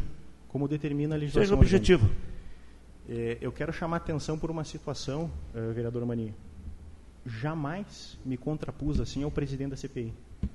Quando me solicitado o silêncio, eu permaneci em silêncio. Jamais, em momento algum. Mas tudo bem, vamos continuar. O senhor é o senhor, eu sou Luiz Carlos Kramer. Vamos continuar a arguição. É, tenho feito um esforço muito grande para que isso não. Sei, o, o senhor não quer que eu investigue igual o vereador Gabriel e o, o, o arguído aqui investigado não quer que eu pergunte? Eu não sei. O senhor não quer aceitar as respostas, o senhor quer que ouvir o, aquilo que o senhor está pensando. Continue seu interrogatório, vereador. Obrigado, que bom que o senhor me permite. É, e o PP, é, senhor Éder, o Rogério Trevisan dividiu esse dinheiro com o partido? Não. Esse dinheiro que não era declarado, proveniente de um contrato cuja licitação que foi alvo de apontamentos do Tribunal de Contas e por denúncias de concorrentes. Nem o PP, nem o senhor teve acesso a parte desse dinheiro. Nunca peguei um centavo da prefeitura ou de nenhuma empresa que participou de licitação dentro da prefeitura. A lacuna no edital que o senhor elaborou, que depois foi replicada no contrato que o senhor fiscalizou, permitiu que a DEVA, aliás, permitiu a ADEVA uma renda não declarada superior a um milhão de reais. É, essa lacuna, a destinação do dinheiro, ela não deveria estar expressa no edital e, por consequência, no contrato? Eu não entendi a, a pergunta. Eu repito. Tá, tá, eu entendi. A lacuna no edital que o senhor elaborou, que depois foi entendi. replicada no contrato que o senhor fiscalizou, permitiu à ADEV uma renda não declarada, ou seja, que o município não tinha controle, não tinha informação alguma, em valores superiores a um milhão de reais. Essa lacuna a respeito da destinação do lixo e, consequentemente, do dinheiro, ela não deveria estar expressa, não deveria estar sanada, escrito de forma transparente, límpida e clara para onde ia esse dinheiro? que poderia ser da empresa, muito bem, talvez pudesse ser do município, mas poderia ser da empresa, se constando no edital, se constando no contrato. Por que, que isso não estava expresso, como acontece nos outros contratos realizados pelas outras empresas e pelos outros municípios? Parte da pergunta que o senhor está fazendo, o senhor quer criar uma novela. Mas a parte que interessa, a parte que interessa, se deveria objetivo. constar, acredito que sim, Acredito que deveria constar, talvez tenha ocorrido um erro de não constar no edital, mas não mudaria nada a questão física do, do, do trabalho realizado. Certo. O senhor acredita que foi um erro não ter constado. Em algum momento o senhor constatou esse erro? Não. O senhor, sendo fiscal deste contrato em específico, todos os meses visitando o aterro, vendo esse lixo indo embora de Lagoa Vermelha e, consequentemente, alguém lucrando com isso nunca se deu conta que isso não estava explícito no contrato, que poderia criar um embaraço, um constrangimento, um apontamento do Tribunal de Contas, uma ação judicial? Eu, dentre todas as questões que eu, que eu fiscalizei, eu estava tentando resolver o problema que foi criado na tua administração, que nós perdemos a, a licença de operação. Não sei se tu sabe, mas nós tivemos multa de mais de 350 mil reais e mais de 100 condicionantes Então, tudo isso nesse prazo de 2000. E não vou, não vou, não vou ser egoísta de dizer 2017. Metade de 2016 em diante foi iniciado um processo que nós só terminamos em 2019. Então, eram inúmeras condicionantes que eu tinha que cuidar, umas menores, umas maiores. Tá? Uhum. Então, tudo isso eu cuidei certinho para nós em 2019 conseguir a licença de operação. Agora tu está querendo me é, incriminar por causa de um item que não constou e que não mudaria o rumo das coisas. O senhor quer que eu repita pela terceira vez a pergunta? O senhor quer que eu seja mais didático, já que o vereador Kramer já está já tá dizendo que eu estou tentando alfabetizar uma questão. Tu já mais perguntou e eu já respondi. Não, o senhor não respondeu. Respondi. Eu perguntei deveria. se o senhor nunca se deu conta de que esse dinheiro estava indo embora. Por que, que o senhor não pediu para aditivar o contrato e corrigir esse problema se é um erro que o senhor está reconhecendo? Tu está querendo criar uma novela para a população dizendo Responda, que o dinheiro está indo embora? Responda, por favor. O dinheiro seguiu o mesmo rumo da Codesa. A Codesa realizava a triagem e ficava com os valores do reciclado. A Deva realizava a triagem, ficava com os valores do reciclado. Nenhum desses dinheiro retornava para o município, que nem vocês querem fazer constar que a Codesa devolvia. Não devolvia. Por que, que isso não estava previsto no edital e no contrato?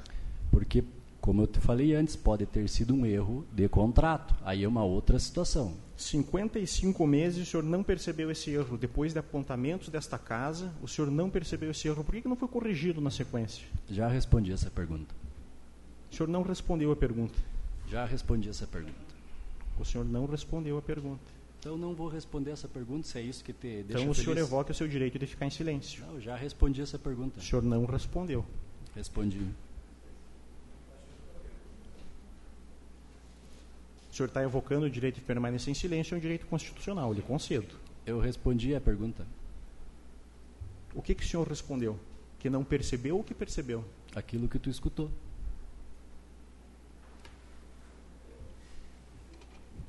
Está ficando absurdamente constrangedor. Uhum. Não para mim. Realmente. Não para mim. É. Tu que acha? É essa a resposta? Já respondi a pergunta.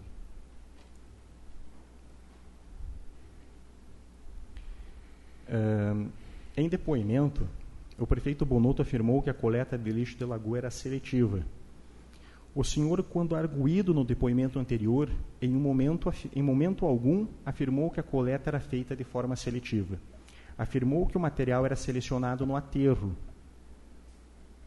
que lá ele era triado e separado. O senhor reafirmou isso hoje aqui.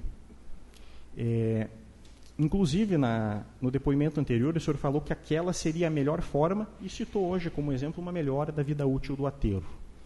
É, o senhor não vê uma contradição entre o seu depoimento e o depoimento do prefeito?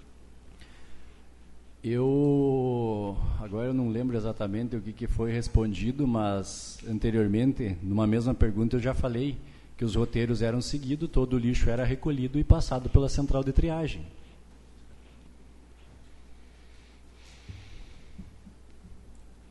O senhor vê a contradição entre a sua afirmação e a do prefeito? Não. Elas estão alinhadas? Acredito que sim. Então o lixo em Lagoa Vermelha hoje é recolhido de forma seletiva? Não fica lixo para trás. Se é isso que tu quer que eu responda. Acredito que eu foi isso que eu prestei. Que o responda se o lixo em Lagoa Vermelha é recolhido de forma seletiva ou não. O lixo é todo triado e separado. Uhum. E o lixo é recolhido de forma seletiva? O lixo é separado. No aterro sanitário tem a central de triagem que é feita toda Sim. a separação. O senhor e... tem o direito de não responder se quiser. Tem os dois caminhões que passam na cidade recolhendo. A única orientação é de não ficar lixo para trás. Uhum. Agora, se tu entende isso de uma forma ou de outra, daí é, não é, é problema meu. O lixo é recolhido de forma seletiva? Sim. Sim.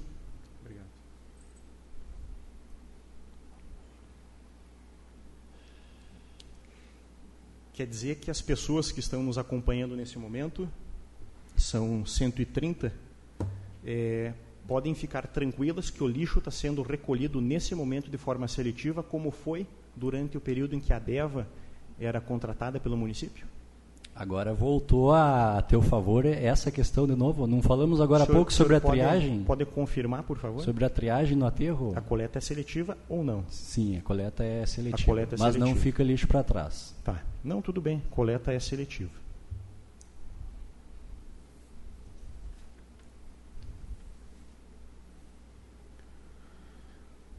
Ao prestar depoimento, o fiscal, a melhor, a fiscal do contrato de limpeza urbana, a servidora Ana Kelly, se contradisse quanto à metodologia de fiscalização. Posteriormente, em depoimentos do senhor César Vilarino e do senhor Gustavo Vilela, corroboraram no sentido e transpareceu que talvez tenha ocorrido omissão. Estou usando o termo talvez aqui, que é para não incriminar ninguém. Observando as condições uh, atuais da cidade, com o mato alto, com inúmeras críticas da população a respeito do aspecto visual da capina, do roçado e da limpeza urbana. Considerando que hoje é outra empresa, o senhor entende que naquele momento houve falha na fiscalização? Naquele momento estava correndo tudo normal. Todo o contrato sendo seguido, o mato sendo roçado, a pintura sendo realizada a poda sendo realizada, tudo bem feito, inclusive. Uhum. Como agora? Essas, fa essas falhas que tu diz, para mim chegava muito poucas e a gente entrava em contato com a empresa e logo era resolvida. Uhum. Esse entrar em contato com a empresa acontecia de que forma? Eletrônica, WhatsApp, telefone? Por telefone, normalmente. Por telefone? Isso. Com quem que o senhor se correspondia? Com o encarregado dos serviços. Quem era a pessoa? No aterro sanitário, Rodrigo Dalostro. Aqui na cidade, o César Vilarino. Ok. O senhor se correspondia também com o empresário sócio da empresa, Rogério Trevisan? Eventualmente, sim. Sim. Só assuntos profissionais ou relativos ao contrato ou relativos aos serviços. E a licitações? Licitações não, a não ser na época dos editais que tinham algumas empresas que procuravam para tirar algumas dúvidas, mas fora isso, uhum. não. Aí essas empresas ligavam para o senhor? Eventualmente por ligação, eventualmente presencial. E o Rogério Trevisan era uma dessas pessoas que solicitava informações a respeito dos editais diretamente para o senhor? Eu não lembro exatamente se ele me ligava ou não me ligava, mas pode ser que sim. Mas teve várias, não foi só só a empresa Deva. Uhum. Mas é que só a Deva está sendo investigada, então por isso que eu estou focando na Deva. Para tu ver que não é direcionamento é. que nem tu está querendo colocar. Não, não Teve dizendo, várias empresas não procurando. Que é direcionamento. Eu estou perguntando se o senhor se correspondia por telefone com o Rogério Trevisan. Está querendo deixar no ar. E eu já expliquei. Correspondia? Às vezes que era necessário pelo contrato que eles vinham prestando, nós conversávamos sim. É, o senhor encaminhou documentos uh, para o senhor Rogério Trevisan que eu saiba, não. Não que o senhor saiba. Só na época, na época nós tínhamos um processo de adequação do aterro sanitário, como eu falei antes. Como a empresa Deva ganhou a licitação de 2017, era tudo através dela que nós, que nós fazíamos essa. Por exemplo, chegava os ofícios da FEPAM, nós tínhamos que repassar para eles, porque eram medidas a serem tomadas. O senhor Rogério Trevisan ligou para o senhor buscando informações a respeito do serviço de limpeza urbana antes da abertura do edital? Não lembro. Não lembra? Não. Não lembra de ter encaminhado documentos relativos a essa questão, então? Não lembro. Uhum. Eu sei que eu pedi orçamento. Orçamento eu pedi. Para várias empresas, inclusive. Uhum. O senhor pessoalmente fez isso? Eu não lembro na época se eu fiz pessoalmente ou foi através do, do servidor Luciano, que acabou falecendo, mas é, dentro da secretaria nós solicitamos orçamentos para abertura dos processos. Uhum. É, então, se isso ocorria através de servidores, por que, que ligavam para o senhor? Porque nós conversávamos sobre isso aí para pedir os orçamentos. Chegava a solicitação, se eu tinha que fazer eu o pedido, eu fazia. Se tinha outra pessoa que estava disponível, a pessoa fazia. Uhum. O senhor continua afastado do cargo?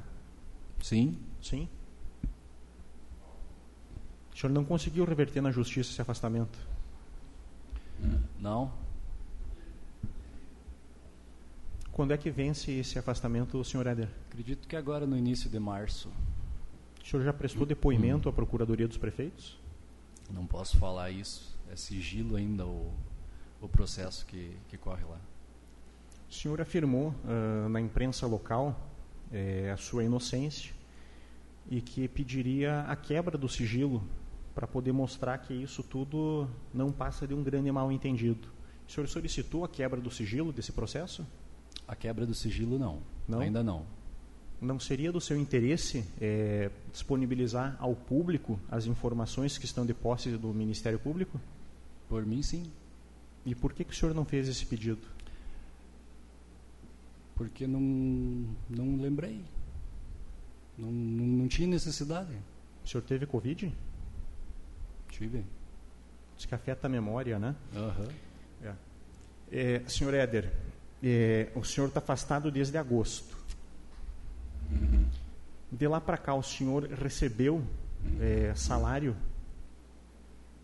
estando afastado judicialmente? Sim. O senhor recebeu como vice-prefeito? Sim. Um ordenado superior a 70 mil reais por seis meses de afastamento. Tenho que devolver isso? Não é meu direito?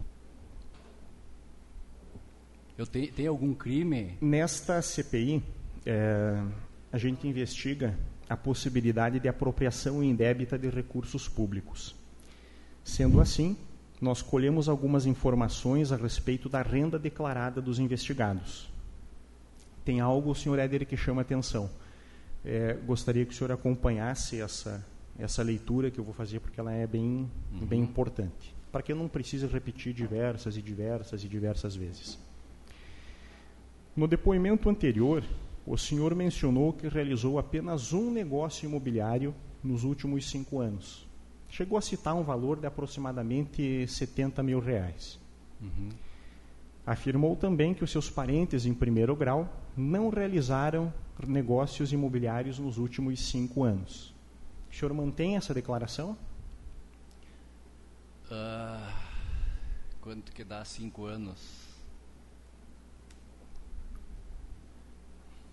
Eu não lembro do que, que eu falei sobre parentes. Eu respondi a questão relativa a mim. Meus parentes, eles realizam um negócio. Agora, relativo a mim, eu não lembro agora exatamente cinco anos da... Tá, uh, tudo bem, eu entendi. 19, senhor, uh, vou... Eu realizei um negócio. Tá. Eu realizei um negócio. Então, eu vou perguntar novamente. É, nesses últimos cinco anos, o senhor realizou mais algum negócio além dessa transação daquele terreno em Caseiros? De imóvel, não. De imóvel, não. Tá. O senhor considera uh, território rural como imóvel, com certeza? Sim. Foi realizada alguma transação de imóveis rurais? Não. Não. É, parentes em primeiro grau realizaram transação nesse período? Sim. Meu, minha mãe, eu acho que vendeu um, uma herança que ela tinha, sei lá, umas seis hectares em Tupanci. Uhum. Meu pai também vendeu um pedaço de terra que ele tinha do lado da Nutriz, perto da Nutriz ali, ele certo. vendeu um pedaço. Okay. Que eu lembro é isso. Então o senhor quer retificar, quer corrigir a informação prestada no primeiro depoimento quando o senhor alegou que não, que eles não fizeram essas transações? Não lembro de tu ter me perguntado sobre parentes. Tá. Eu respondi por mim. Certo. Então a Mas informação correta falei, é essa. Se eu falei que não, a informação correta é essa. Tá, muito bem. A informação correta é essa que realizaram essa transação. É, as transações realizadas por esses seus parentes de primeiro grau, elas foram aportadas para o senhor? Uh, tem um valor que minha mãe me emprestou. Sim. Uhum. Mas então, não, então esse dinheiro foi transferido para o senhor? Um valor, sim. Mas não a totalidade disso tudo aí. Ah, tudo bem. É, o prefeito Bonotto, ao longo de quatro anos, na condição de prefeito, recebendo um salário de 20 mil reais, 13 terceiro e outros benefícios, ele acumulou mais de um milhão de reais em salários recebidos. O senhor, na condição de, sec eh, de secretário, recebia um salário entre 7 e 8 mil reais. confirma essas informações? É esse o salário de prefeito, 20, e o de secretário O agora de 8? prefeito, eu não sei. O de secretário, eu não sei quanto que é o bruto. O líquido, ele não é esse valor aí, é 5 e alguma coisa. Uhum. O, qual é o ordenado que o senhor recebe hoje como vice-prefeito? 5 e 800. Isso é o salário líquido. É o salário O líquido. salário bruto ele é de 8.100 e alguma coisa, que é o mesmo salário do secretário municipal. Hum. É, isso acontece também no mandato anterior. Então vamos lá. É, depois de quatro anos, o cumulativo do salário do prefeito é, de um milhão se transformou em um patrimônio declarado pela Justiça Eleitoral em 2020 de 290 mil. Um milhão recebido, patrimônio declarado 290 mil. O senhor, como secretário, recebeu aproximadamente no período dos quatro anos algo que gira em torno de 400 mil reais em salário, em subsídio. No entanto, o seu patrimônio declarado à Justiça Eleitoral foi de um veículo no valor de 85 mil, 116 mil reais em aplicações financeiras, 144 mil reais eh, em ações e aproximadamente 70 mil reais em moeda corrente em contas bancárias, totalizando um valor superior ao que o senhor recebeu nesse período de quatro anos. Ah, então dá mais ou menos 415 mil reais. Como é que o senhor explica essa diferença de patrimônio? Bom, eu vendi um terreno, como já foi falado anteriormente, foi vendido um terreno em 2019, 2020, não lembro. Ah, tem o valor que minha mãe me emprestou e tem os serviços financeiros que eu, que eu compro e vendo ações. Não tem nada de irregular nesse valor aí.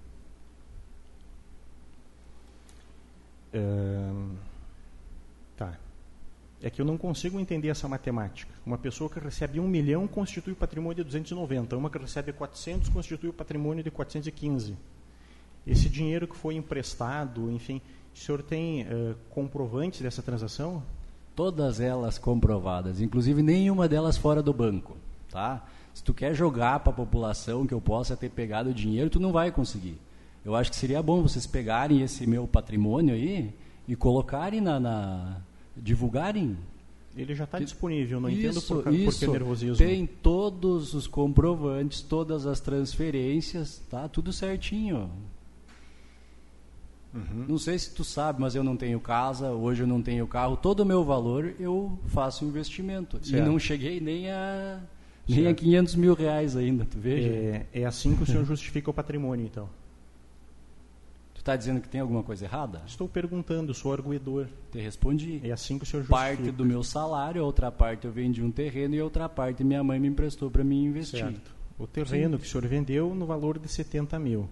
É, 100, O senhor recebeu empréstimo, um dinheiro para aplicar, 100 mil reais. O 100 terreno, mil reais. O terreno. certo? 100 mil. É, e o valor do empréstimo, O valor do empréstimo da minha mãe? isso, Cem, sei, 120 ou 110 agora, não lembro. certo. Então foi assim que o senhor constitui o seu patrimônio. Sim. Ok.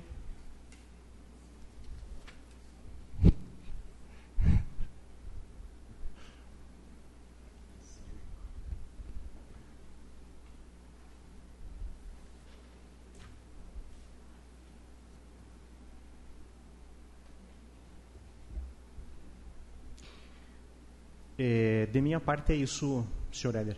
Agradeço pela cooperação, lamento pelas questões não respondidas. Talvez o colega vereador Kramer e o vereador Maninho tenham mais sucesso nas questões. Vereador Kramer, a palavra está à disposição ao senhor. Se o arguído ah, quiser fazer o intervalo, a gente aproveita esse momento. Senhor presidente, depois de, de cansativo, eu sou muito objetivo, eu não, não sou, não, não consigo fazer rede, está enrolado nos fios. Eu sou muito objetivo dentro de tudo aquilo que foi colocado. Eu estou satisfeito e tenho plena certeza naquilo que o nosso vice-prefeito está falando. Abro mão. Ok? Vereador Maninho. O senhor quer fazer o intervalo, Éder? Quero um minutinho só para Um minutinho? Então, cinco minutos de intervalo.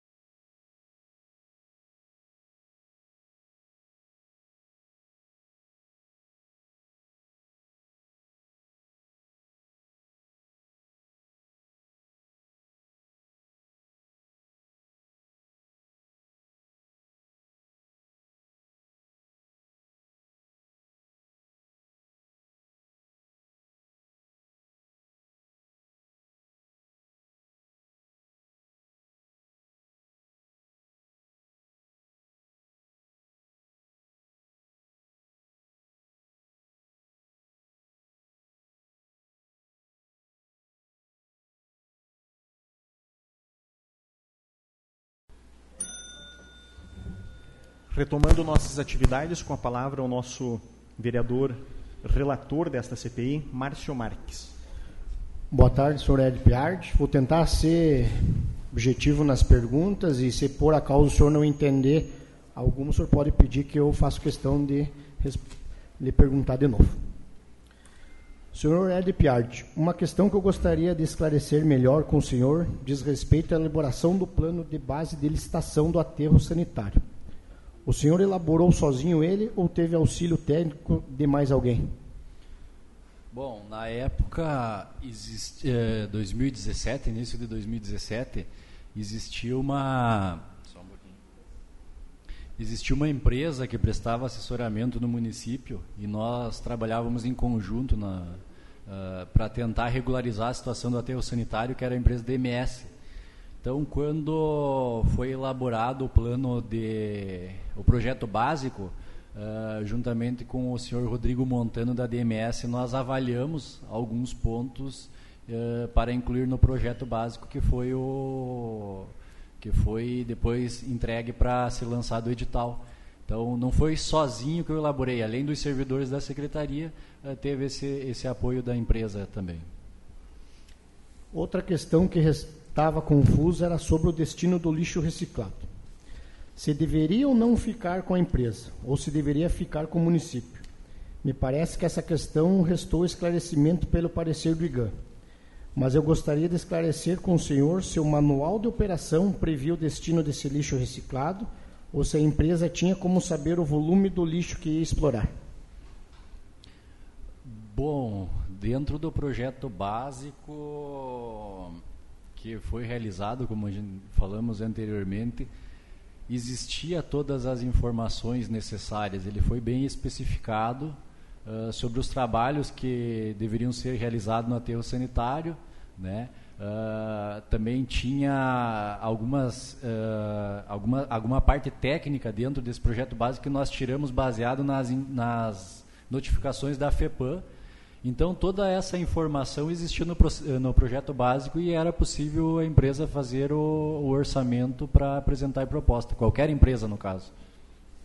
E como o senhor chegou a esses números para incluir nesse manual de operação? A grande maioria dos números eu consegui através da Codesa, que a Codesa era a única ferramenta que existia na cidade né, na época, então eu consegui através dela. A falta da planilha orçamentária do edital de licitação não atrapalhou a participação das outras empresas, na sua opinião? Não, na minha opinião, não. O senhor preteriu alguma empresa de, part de participar das licitações em Lagoa Vermelha? Não, nunca nenhuma. Ocorreram visitas de empresas ligadas ao setor do lixo na prefeitura municipal? Sim, Uh, agora eu não vou saber especificar, porque são três, três editais, né? mas ocorreram algumas visitas, as empresas vinham tirar dúvidas sobre, sobre os editais. Né? Eu lembro, eu lembro de, da Codesa, da Adeva, da Ecoverde, eu lembro dessas empresas aí que visitaram o município. E qual o motivo das visitas? Algumas uh, era obrigatoriedade, existia uma visita técnica que tinha que ser realizada. Eu lembro até que teve uma cooperativa do, da região metropolitana de Porto Alegre que também teve visitando. Né? Uh, outras eram questão de dúvidas sobre, sobre o edital mesmo e sobre o município, né? pegar dados do município para poder montar uma melhor proposta. Sobre essas visitas de representantes, um fato que ficou meio nebuloso foi que o secretário de Gerone disse aqui que teve um encontro com o empresário Rudimar Vedana e que o senhor estava junto na ocasião. Contudo, o senhor Rudimar, quando veio aqui, negou que tenha ocorrido o tal encontro. Afinal de contas, houve ou não tal reunião? Eu não entendi o início. Se puder repetir. Posso sim sobre essas visitas de representantes. Um fato ficou meio nebuloso. Foi que o secretário de Gerone disse aqui que teve um encontro com o empresário Rudimar Vedano e que o senhor estava junto na ocasião. Contudo, o senhor Rudimar, quando veio aqui, negou que tenha ocorrido tal encontro. Afinal de contas, houve ou não a tal reunião? Sim, eu lembro de uma, de uma reunião com o, com o Vedana e o De Geroni. Qual o motivo da reunião? Se eu não estou enganado, o Vedana era representante de uma empresa e ele nos procurou para tirar algumas dúvidas sobre um edital de licitação que ele tinha intenção de participar. Se eu não me engano, era isso. Também, segundo o secretário de Jerônimo, o senhor Rudimar teria reafirmado a ele nessa ocasião que pagou ou pagava políticos locais em épocas passadas. Isso é verdade? É verdade, é verdade. Quando só, só uh, um momento, na, na verdade o Rudimar ele veio, ele veio umas duas ou três vezes conversar, mas se eu não se eu não estou enganado foi uma vez que estava junto de Gerone, mas é verdade. Quando ocorreu essa reunião? Essa reunião ocorreu final de 2018 ou início de 2019.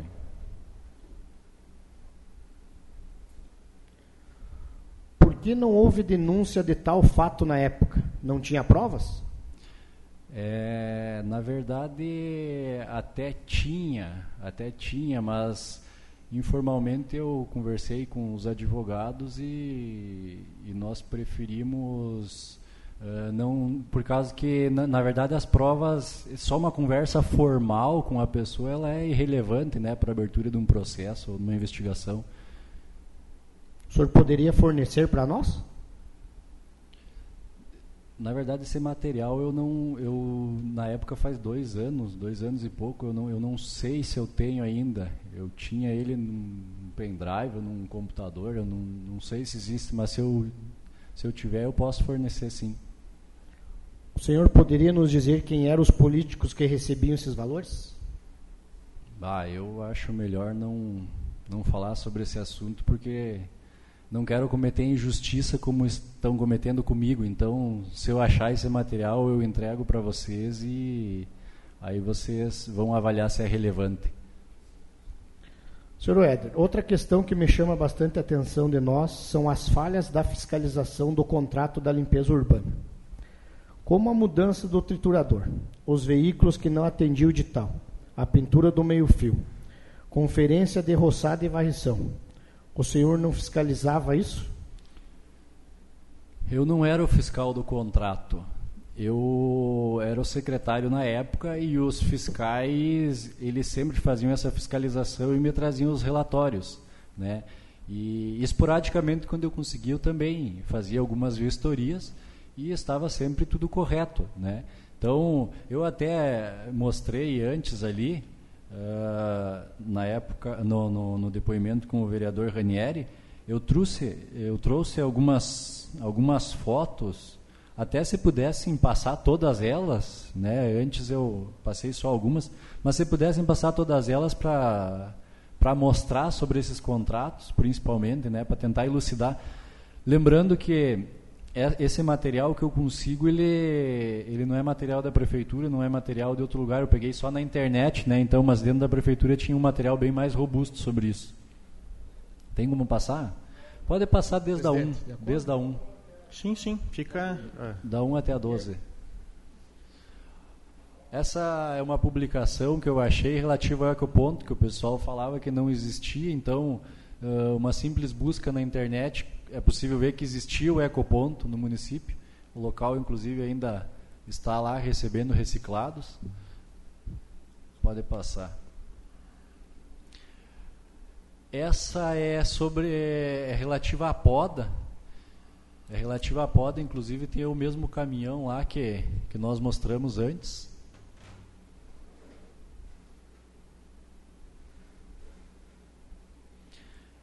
Essa é com relação à pintura de meio fio, que o pessoal levantou questionamento sobre ela não, não ter ocorrido, né? Nós podemos ver que essa rua é lá no bairro Operário, no final do bairro Operário, né? Para ver que não era só na área central a pintura de meio fio, ela chegava a, a todos os bairros. Eu lembro que na época eu vi isso em todos os locais. Então essa aí é mais uma prova que existia. Essa pode passar é a mesma. Essa eu mostrei antes, que é com relação ao caminhão, que o pessoal falava que não existia. Então, numa simples busca existe, é, é possível ver que existia, né? Essa é só a publicação do morador que, que agradeceu pela pintura, né? Então, relativo às fotos anteriores. Aqui é outro caminhão que vocês podem notar, não é o mesmo caminhão, dá para ver pela traseira. Então, esse era o caminhão da, da coleta de galhos, que era realizada na época de inverno, né, até de maio a setembro, uh, em todos os bairros do município. Esse também é sobre a coleta de galhos, é, é o caminhão que, que aparecia anteriormente, daí agora na área central. E pode ver, todas essas fotos, ela, se eu não estou enganado, ela aparece as datas, então dá para ver que algumas é 2020, 2019, eu acho que até aquela ali, tem umas 2020 ali também, e tem os meses para ver que não, não é um, um ato esporádico, ele, ele ocorria sempre. Pode passar. Ó, essa é uma pintura. Uh, eles estão fazendo a roçada, a limpeza e a pintura de meio fio, chegando no bairro Boa Vista. Como eu falei antes, o pessoal quis passar a imagem que só era pintado no centro ou em alguns bairros, mas nós podemos ver que só em duas publicações nós vemos no bairro Boa Vista e no bairro Operário. Né? Então, era feito em todos os bairros.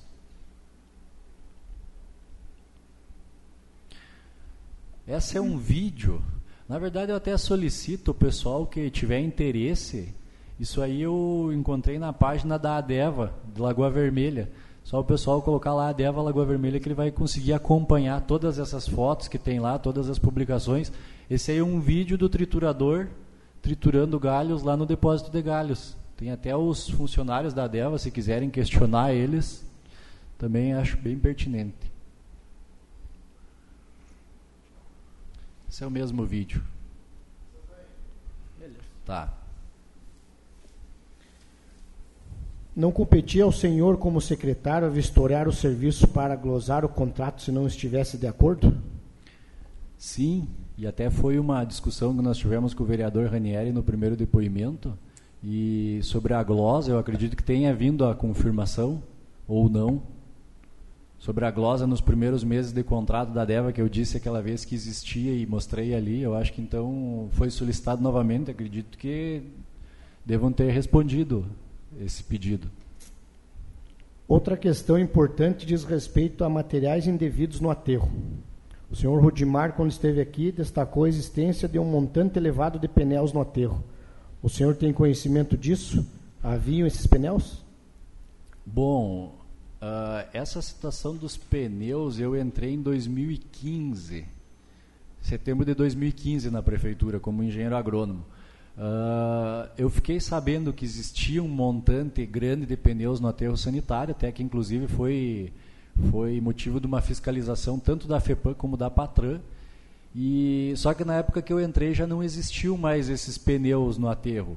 Uh, eu acho que por solicitação da, da, da FEPAM, esses pneus eles teriam que ser dado a destinação correta. Então, na época que eu, que eu assumi, eles não estavam mais lá. Né? Uh, era um montante bastante elevado. Que quantidade era, mais ou menos? Eu acredito que pelo que me... É, é que assim, é uma informação extraoficial que me passaram, mas cabe uma perícia até é, para ser feita Cê, me passaram que era aproximadamente três cargas, né?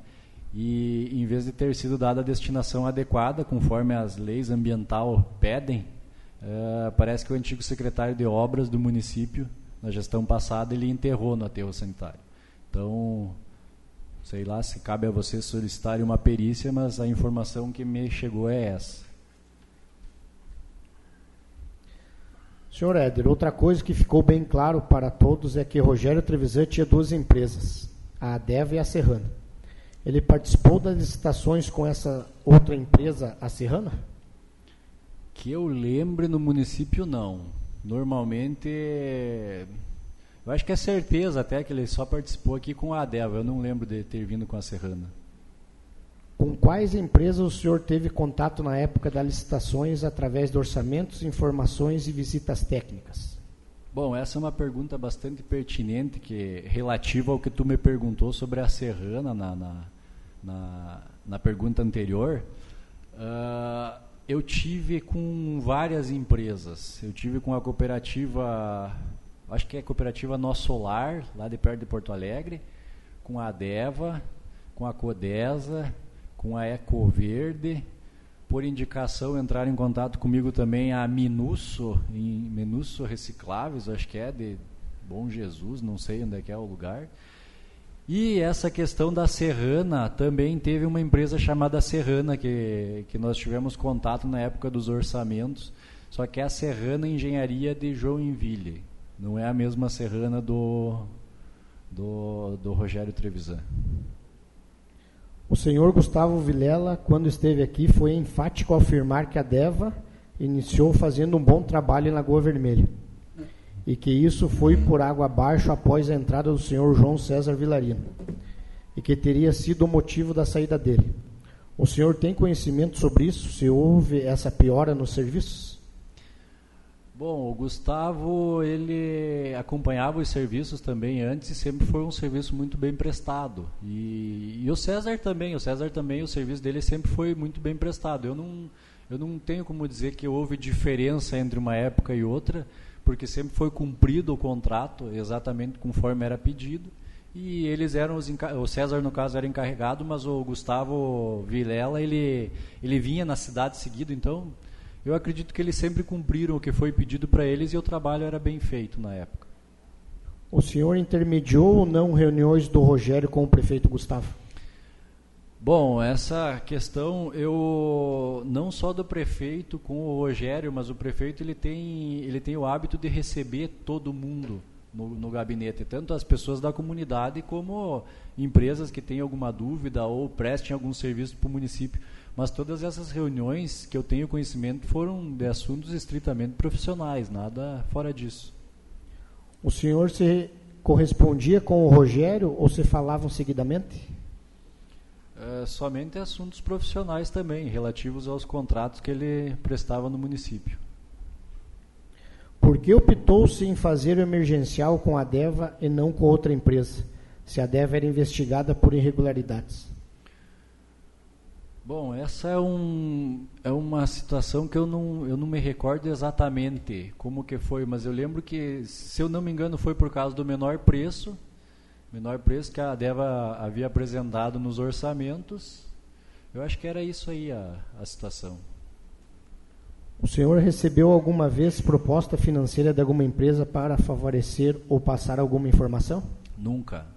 Nunca recebi proposta financeira de nenhuma empresa. O senhor poderia explicar melhor aquela questão do pavilhão que o, que o Carlos Bertelli disse aqui que o senhor não aceitava nenhum lugar que ele achava? Não, eu, eu Dando a entender que o senhor estava barrando a empresa Ecoverde. Não, eu nunca barrei empresa nenhuma. Eu escutei o, o depoimento do senhor Carlos Bertelli e eu acho que ele se precipitou em alguns pontos, querendo me, me colocar alguma culpa. Mas o que ocorreu foi o seguinte: as empresas elas tinham que eh, alugar ou construir, mas elas tinham que ter um pavilhão para prestar o serviço de ecoponto e também utilizar como garagem de caminhões, tá? E o senhor Carlos Bertelli ele saiu em busca desse pavilhão e, e toda vez que ele encontrava um pavilhão ele trazia o endereço na secretaria da fazenda. E daí todo mundo sabe, quem tem empreendimento no município, sabe que dentro do plano diretor existe um negócio chamado zoneamento.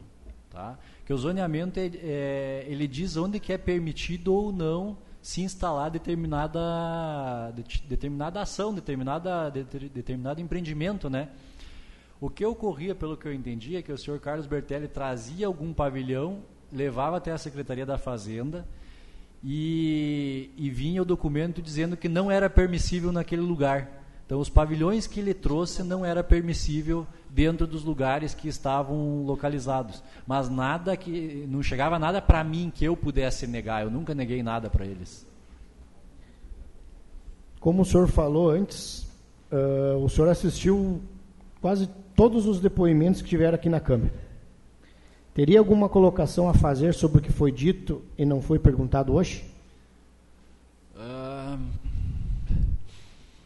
não, não, tenho nenhuma colocação em específico, só a questão do, do, do Rudimar Vedana, do Gustavo, do César Vilarino, dos depoimentos deles, eu, eu, eu sempre tive um relacionamento em conversas com eles, eles sempre atenderam o que era solicitado, principalmente o Gustavo como Vilarino. O Rudimar ele vinha apresentar a empresa dele, mas nós nunca tivemos problema em, em manter essas reuniões, então não não, não, vejo nada de. Só que assim, ó, existe um, uma situação que, que, eu, que não pode ser misturado com, com a investigação, que essas empresas elas acabam tendo bastante atritos umas com as outras. Então a gente não pode levar em conta isso porque às vezes, às vezes um quer falar sobre o outro, mas eles sempre prestaram um serviço bom os que tiveram aqui no município. Da minha parte, muito obrigado, senhor Éder, pelas respostas e, presidente, da minha parte era isso. Senhor Éder, o senhor está dispensado. Muito obrigado pelas. Eu pelos... tenho, eu tenho um pedido só para mim fazer. Tem uma apresentação que eu gostaria de, de, passar, rapidinho. O senhor tem uma apresentação a fazer? Uhum. Pode encaminhar para a CPI que a gente faz a avaliação. Não, eu quero passar e explicar a situação. A gente faz a avaliação, o senhor pode encaminhar para a CPI. Vereador Kramer, o senhor tem algum requerimento? votação a, o requerimento, a, a proposição do nosso, nosso vice. É, desculpe, eu não, não compreendi. O, o, o que, que o senhor gostaria de fazer? Não, é que está sendo questionado muita coisa. Eu tenho uma apresentação. Eu fiz em 2019, teve um evento num outro município e eu, eu fui um dos palestrantes. E eu só gostaria de mostrar essa apresentação para que o pessoal às vezes questiona como que eram os fatos. Então só gostaria de passar isso. É, isso colabora com a sua defesa? Colabora. Então, fica à vontade. Por favor, Diego. Bom, uh, esses primeiros slides talvez eles não tenham tanta importância, mas só para explicar, eu fiz uma apresentação, se não me engano, foi no município de Veranópolis, na época, uh, fui convidado pela Secretaria Estadual de Meio Ambiente para falar sobre o caso de Lagoa Vermelha, porque nós vínhamos de um processo extremamente difícil e estávamos otimizando o aterro sanitário e já tínhamos conseguido a licença. Então, uh, esse primeiro ele fala sobre o início do projeto. Nós tínhamos em Lagoa Vermelha um antigo lixão e que durante algum tempo foi investido muito recurso financeiro lá e acabou que nós, nos tornou um problema ambiental bem grande. Pode passar os prontos fortes na época. Esse antigo lixão, ele foi considerado como um projeto modelo, mas só no projeto.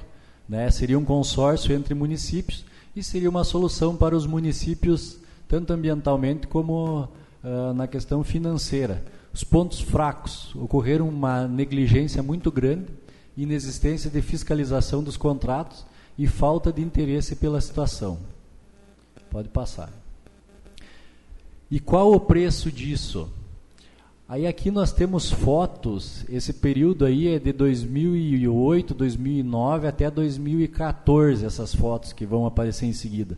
Mas nós notamos, aquela foto anterior, se puder voltar, Diego, essa, essa foto de baixo ela é a estrada do aterro.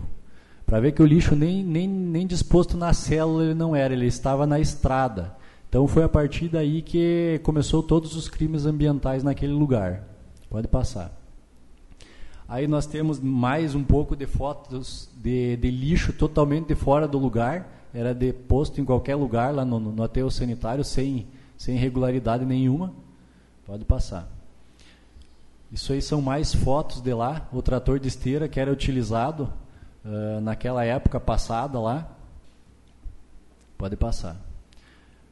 Aí Aí deve ser a questão dos pneus que tu me perguntou. Essa é uma foto, inclusive a FEPAM indicou que indicou não, nós tivemos diversas multas relativas a todos esses problemas que eu estou apresentando e esses pneus aí eles não poderiam de maneira alguma estar dentro do aterro, assim como outros materiais que, que têm periculosidade ambiental que também não podem entrar no aterro sanitário, tá? Pode passar. Aqui a frente da central de triagem e a, e a estrada também. Então podemos ver que o montante de lixo é bastante grande e não foi passado pela central de triagem. Né? Ele está deposto totalmente na frente a céu aberto e sem impermeabilização. Pode passar. Aqui é dentro da central de triagem. Isso aí eu não é, é, nos mesmos anos que eu falei, é entre 2008, 2009, 2010 até 2014 essas fotos aí. Essas são a continuidade, então pode ver que é uma operação totalmente deficiente. Pode passar. Ó, para quem não entende, ao fundo existe uma, uma geomembrana, que é uma tipo uma lona é, bastante espessa, uh, que você faz tipo uma lagoa e coloca essa lona para impermeabilizar. E todo lixo ele deve ser colocado dentro dessa lona e não pode vazar para o meio ambiente, porque ele contamina o lençol freático. Mas o que nós vemos ali é que o chorume do lixo está totalmente fora, está correndo a, a céu aberto.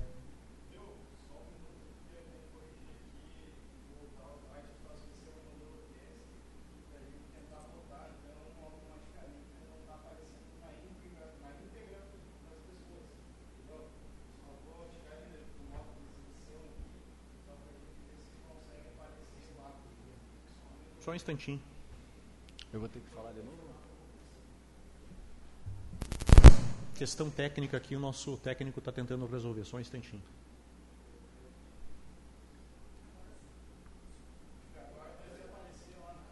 Ah, eu tenho que explicar de novo ou não? Se o senhor julgar necessário, uh, o áudio saiu, tá? Então passa de um por um, ó, ali ó, foi onde eu expliquei a, o lixo na estrada, totalmente fora do lugar. Pode passar.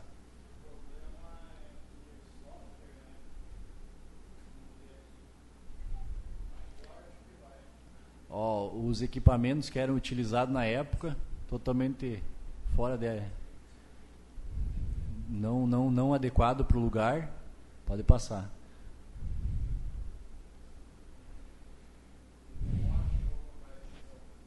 Os pneus que também foi motivo de multas ambientais.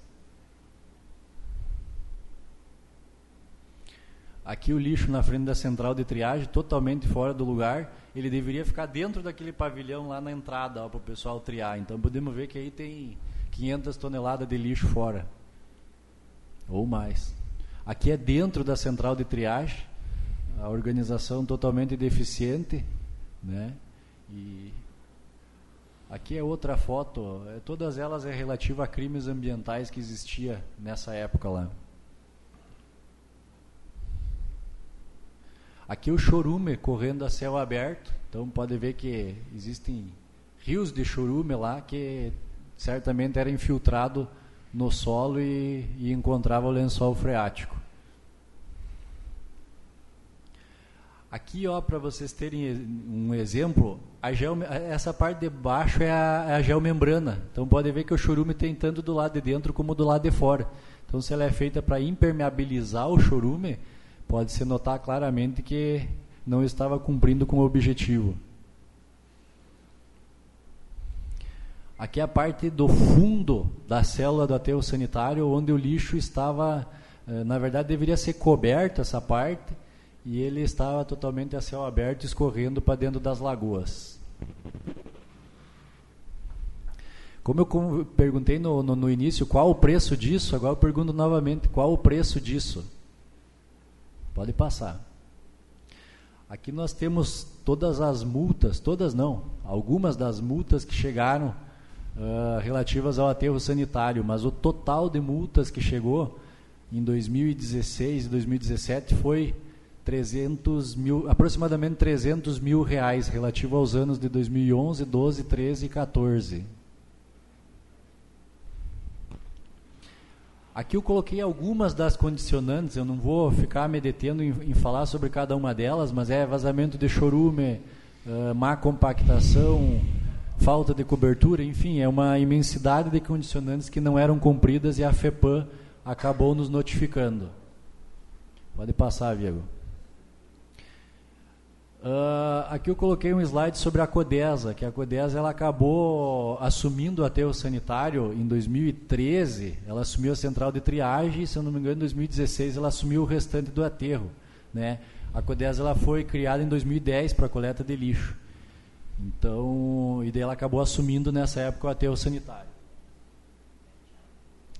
Então ela era uma sociedade de economia mista e ela tinha diversas possibilidades de, de, de, serviços a serem realizados, mas ela se deteve apenas em realizar serviços relativos ao lixo em Lagoa Vermelha. Então ela acabou se tornando uma empresa extremamente cara.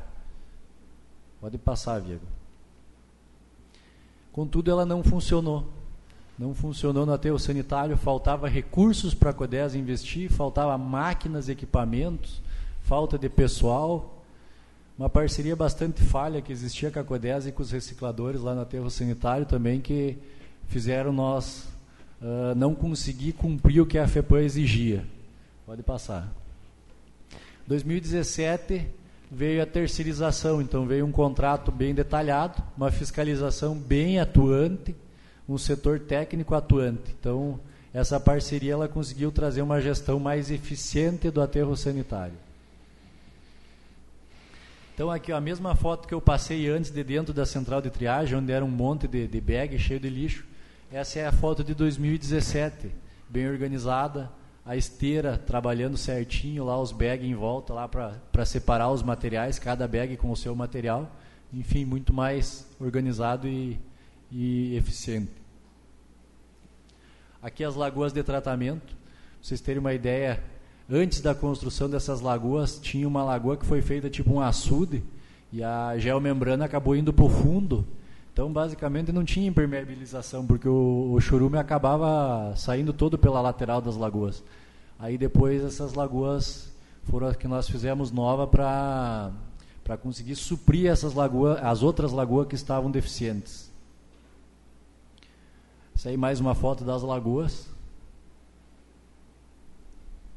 Aqui, ó, dentro dos banheiros, saiu só na limpeza que a Deva fez no início, saiu três bags de lixo. E ali a parte da frente da central de triagem, então podem notar que não tem nenhum lixo como existia anteriormente. Aqui também a parte de entrada do aterro sanitário. Inclusive esses pneus foi o que o Gustavo Vilela citou no depoimento dele, que alguns dos pneus eles encontraram lá e fizeram, pintaram de branco e colocaram ao longo do, da estrada para deixar mais, mais bonito, mais apresentável. Aqui foi a ampliação da célula, então a gente pode ver que tem a, a geomembrana por baixo e por cima tu tem que fazer toda uma proteção para a geomembrana, uma proteção de terra para não furar ela e mais cascalho para os caminhões andarem em cima. Então tem todo um cuidado para esse lixo não infiltrar no solo e acabar não prejudicando o meio ambiente. E da mesma forma subia queimadores de gás, que o lixo então infiltrava, aqui nós estamos vendo ele vazio, mas quando começa a encher de lixo, o chorume infiltra nos queimadores e desce e vai até as lagoas, e o gás infiltra e sobe e ele é queimado em cima para também não prejudicar o meio ambiente. Então isso aí nós começamos a seguir rigorosamente. Inclusive aquela foto de baixo ali, ó, ela tem alguns queimadores aparecendo e também a cobertura da célula muito bem feita que estava sendo feita na época. Então, eu só trouxe uma comparação, porque às vezes o pessoal está levantando muita situação aqui, dizendo que não existia fiscalização, que era tudo mal feito. Uh, nós pegamos uma situação bastante complexa no aterro sanitário e tivemos que vir regularizando ao longo dos anos até nós conseguir novamente a licença, que foi bastante difícil. Né? Então, só para esclarecer esse ponto aí. Mais alguma consideração? Mais uma consideração com relação ao depoimento que eu prestei agora há pouco para o senhor. Uh, talvez se alguma pessoa ficou com alguma dúvida sobre minha, minhas movimentações bancárias, eu disponibilizo, assim como eu disponibilizei para a Câmara de Vereadores, disponibilizo para qualquer pessoa da comunidade, porque tudo está correto tudo está correto e não, não, não tenho esse receio de, de mostrar para quem quer que seja. Mais alguma coisa? Não, era não. isso, obrigado. Vereador Kramer, especificamente sobre o material que foi colocado à CPI nesse momento, sobre esta questão, o senhor tem alguma colocação? Essa parte aí gostaria que fosse anexada à CPI. Certo. Deferido. O senhor concorda, vereador? Concordo, concordo. Ok. Mais alguma consideração? Não. Não? Vereador Márcio, a respeito das imagens que foram postadas e dessa segunda etapa do depoimento, o senhor tem alguma pergunta? Não, só ia pedir também para ficar arquivado junto no processo. Certo.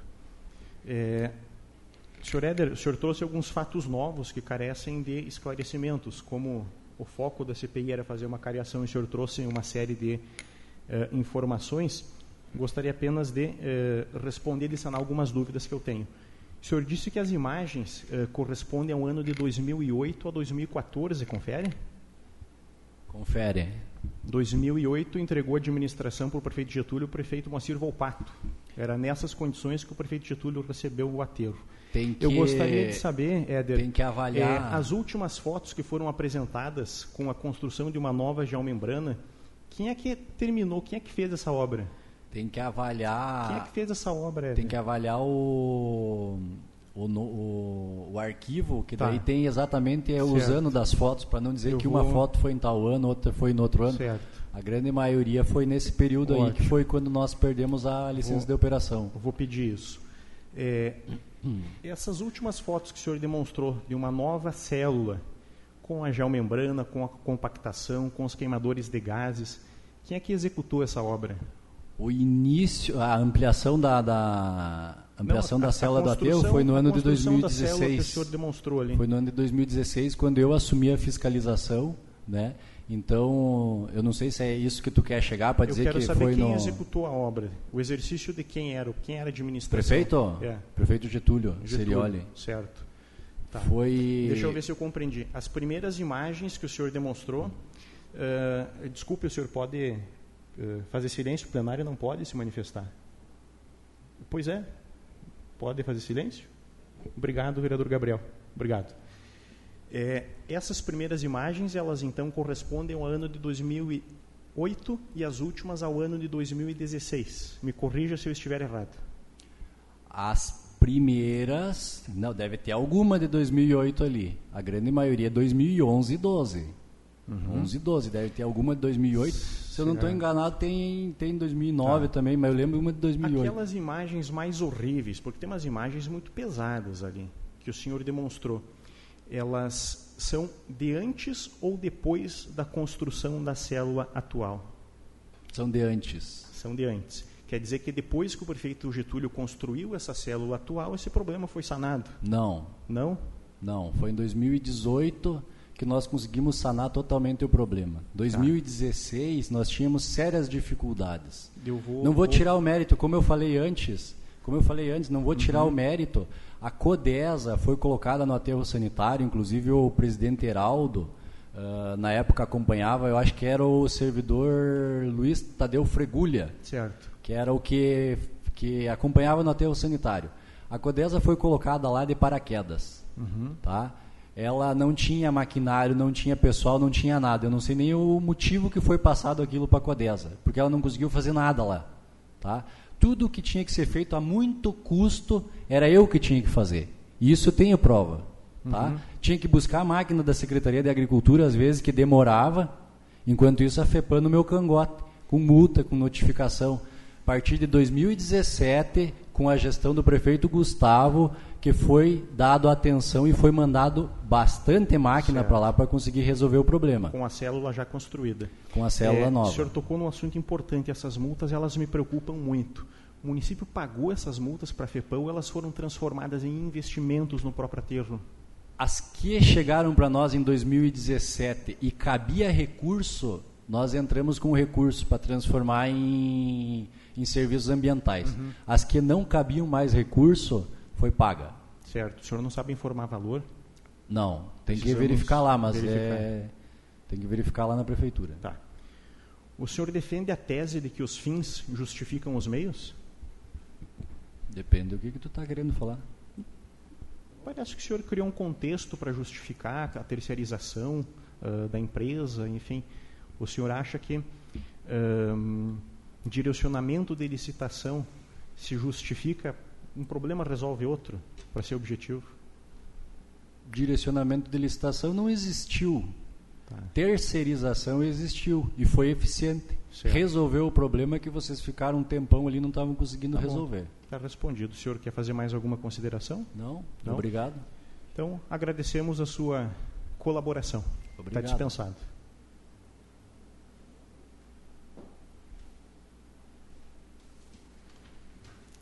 Dando prosseguimento ao roteiro da nossa CPI, Uh, passamos à parte dos requerimentos. Vereador Luiz Carlos Kramer. Nada. Nada? Nada. Vereador Márcio Marques. Eu gostaria de botar em votação o encerramento das oitivas e início da confecção do relatório. Da minha parte, não tem mais nada ou que ser ouvido ou esclarecido. Uh, vereador Kramer se posiciona favorável. favorável. Eu, particularmente, sou contrário, porque entendo que enquanto nós não fizermos um compilado de todos os documentos e informações, haverá a possibilidade ou a necessidade de chamarmos novos depoentes. Inclusive, um dos meus requerimentos é pelo chamamento de novo depoente, pelo que eu voto contrário. Certo? Certo. Fica registrado? Está é, registrado, mas é 2 a 1. Um, dois a 1. Um. Dois a um. Fique claro, fique claro, mas eu tenho que registrar Fique claro, sim, certo, não tem, certo. não vamos polemizar. Por maioria... Uh, Rejeitado. Não, ao contrário, vereador Ah, Por maioria, aprovado, aprovado o requerimento, do, do vereador Márcio Marques. Uh, gostaria de solicitar a carga de todos os documentos recebidos por essa CPI, pois embora tenha recebido bastante material digitalizado, está muito confuso para mim me orientar. Não está numa ordem cronológica. Eu gostaria de trabalhar com material físico. Vereador Kramer? Favorável. Favorável à distribuição de cópia de todo o material disponível na Secretaria Administrativa. Aprovado o seu pedido por unanimidade, vereador Márcio. E por fim, eu gostaria de deixar como sugestão prévia a data de 11 do 3 para votarmos o relatório em reunião da CPI. Acredito que até lá eu consiga terminar, visto que já tenho bastante coisa encaminhada e com os documentos em mãos eu posso terminar. Se porventura até lá não estiver pronto, temos já a CPI prorrogada e votamos outra data. Mas gostaria de já deixar essa data como prevista. Vereador Kramer? Favorável. Favorável. Pedido aprovado por unanimidade. Mais algum vereador? Não, da minha parte era isso, presidente. Solicito que o depoimento de hoje do senhor Éder Piardi seja enviado à Procuradoria dos Prefeitos do Ministério Público Estadual. Vereador Kramer? De acordo. Eu, da minha parte? Sim, vereador. Pode, pode encaminhar. Aprovado por unanimidade. Solicito que sejam reiteradas as informações que, porventura, ainda não tenham sido recebidas as respostas por essa CPI. Não sei, o Maninho. De acordo. De acordo. Aprovado por unanimidade. Solicito que seja enviado ofício aos pais do senhor Éder Piardi para que, a título de esclarecimento e de cooperação para eventual defesa do investigado, eles disponibilizem de bom grado, se assim desejarem, cópia das suas declarações de renda. Qual é a finalidade? São parênteses em primeiro grau e a gente está discutindo aqui a possibilidade não de desvio do erário público. Eu, eu sou é contrário, porque só, é, o Éder não, não tem vereador tá botando... É só se eles quiserem. Dá para eles a Sim. oportunidade de encaminharem se quiserem. Indeferido. É, contrário, quer dizer. Ok. Eu, da minha parte, fica a respeito da família do Éder. Como o senhor botou ali, se eles quiserem, se eles quiserem como é que eu vou eles votam. Se eles quiserem, né? Aprovado por maioria.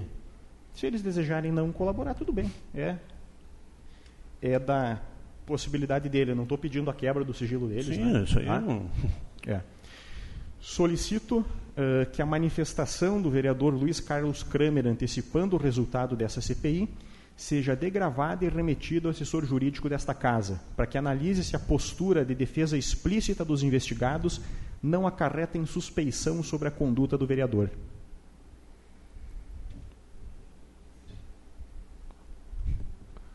Estou aqui como vereador, me manifestei como vereador. Se eu não posso me manifestar, o que é o assessor jurídico? Eu sou o contrário. Sou contra também. Bom, é, Acabou o circo, vereador. Rejeitado por dois a um. Eu não, não. Sim.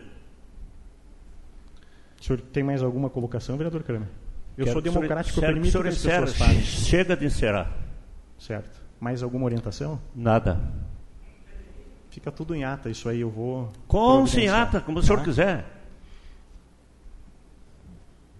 Se tiver mais alguma orientação, como eu disse, sou muito democrático, todo ouvidos. Não? Vereador, o senhor para de provocar, tá? Está registrado também. Também está registrado. Solicito que, após a degravação do depoimento de hoje, seja remetido ao Ministério Público Estadual um relatório com todas as questões não respondidas pelo, pelo depoente, é, para que o órgão avalie a possibilidade ou a necessidade de aprofundar a investigação sobre tais fatos. De acordo. Contrário. Aprovado por maioria.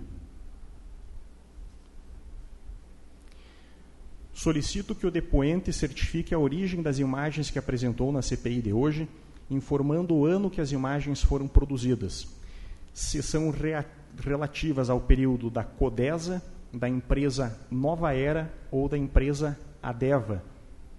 De acordo. Contrário. Uh, aprovado por maioria. Solicito que seja informado através do Poder Executivo quais multas uh, foram pagas pelo município proveniente de problemas relativos ao aterro sanitário e quais delas foram convertidas em melhorias do aterro sanitário. Favorável. De acordo. Aprovado por unanimidade.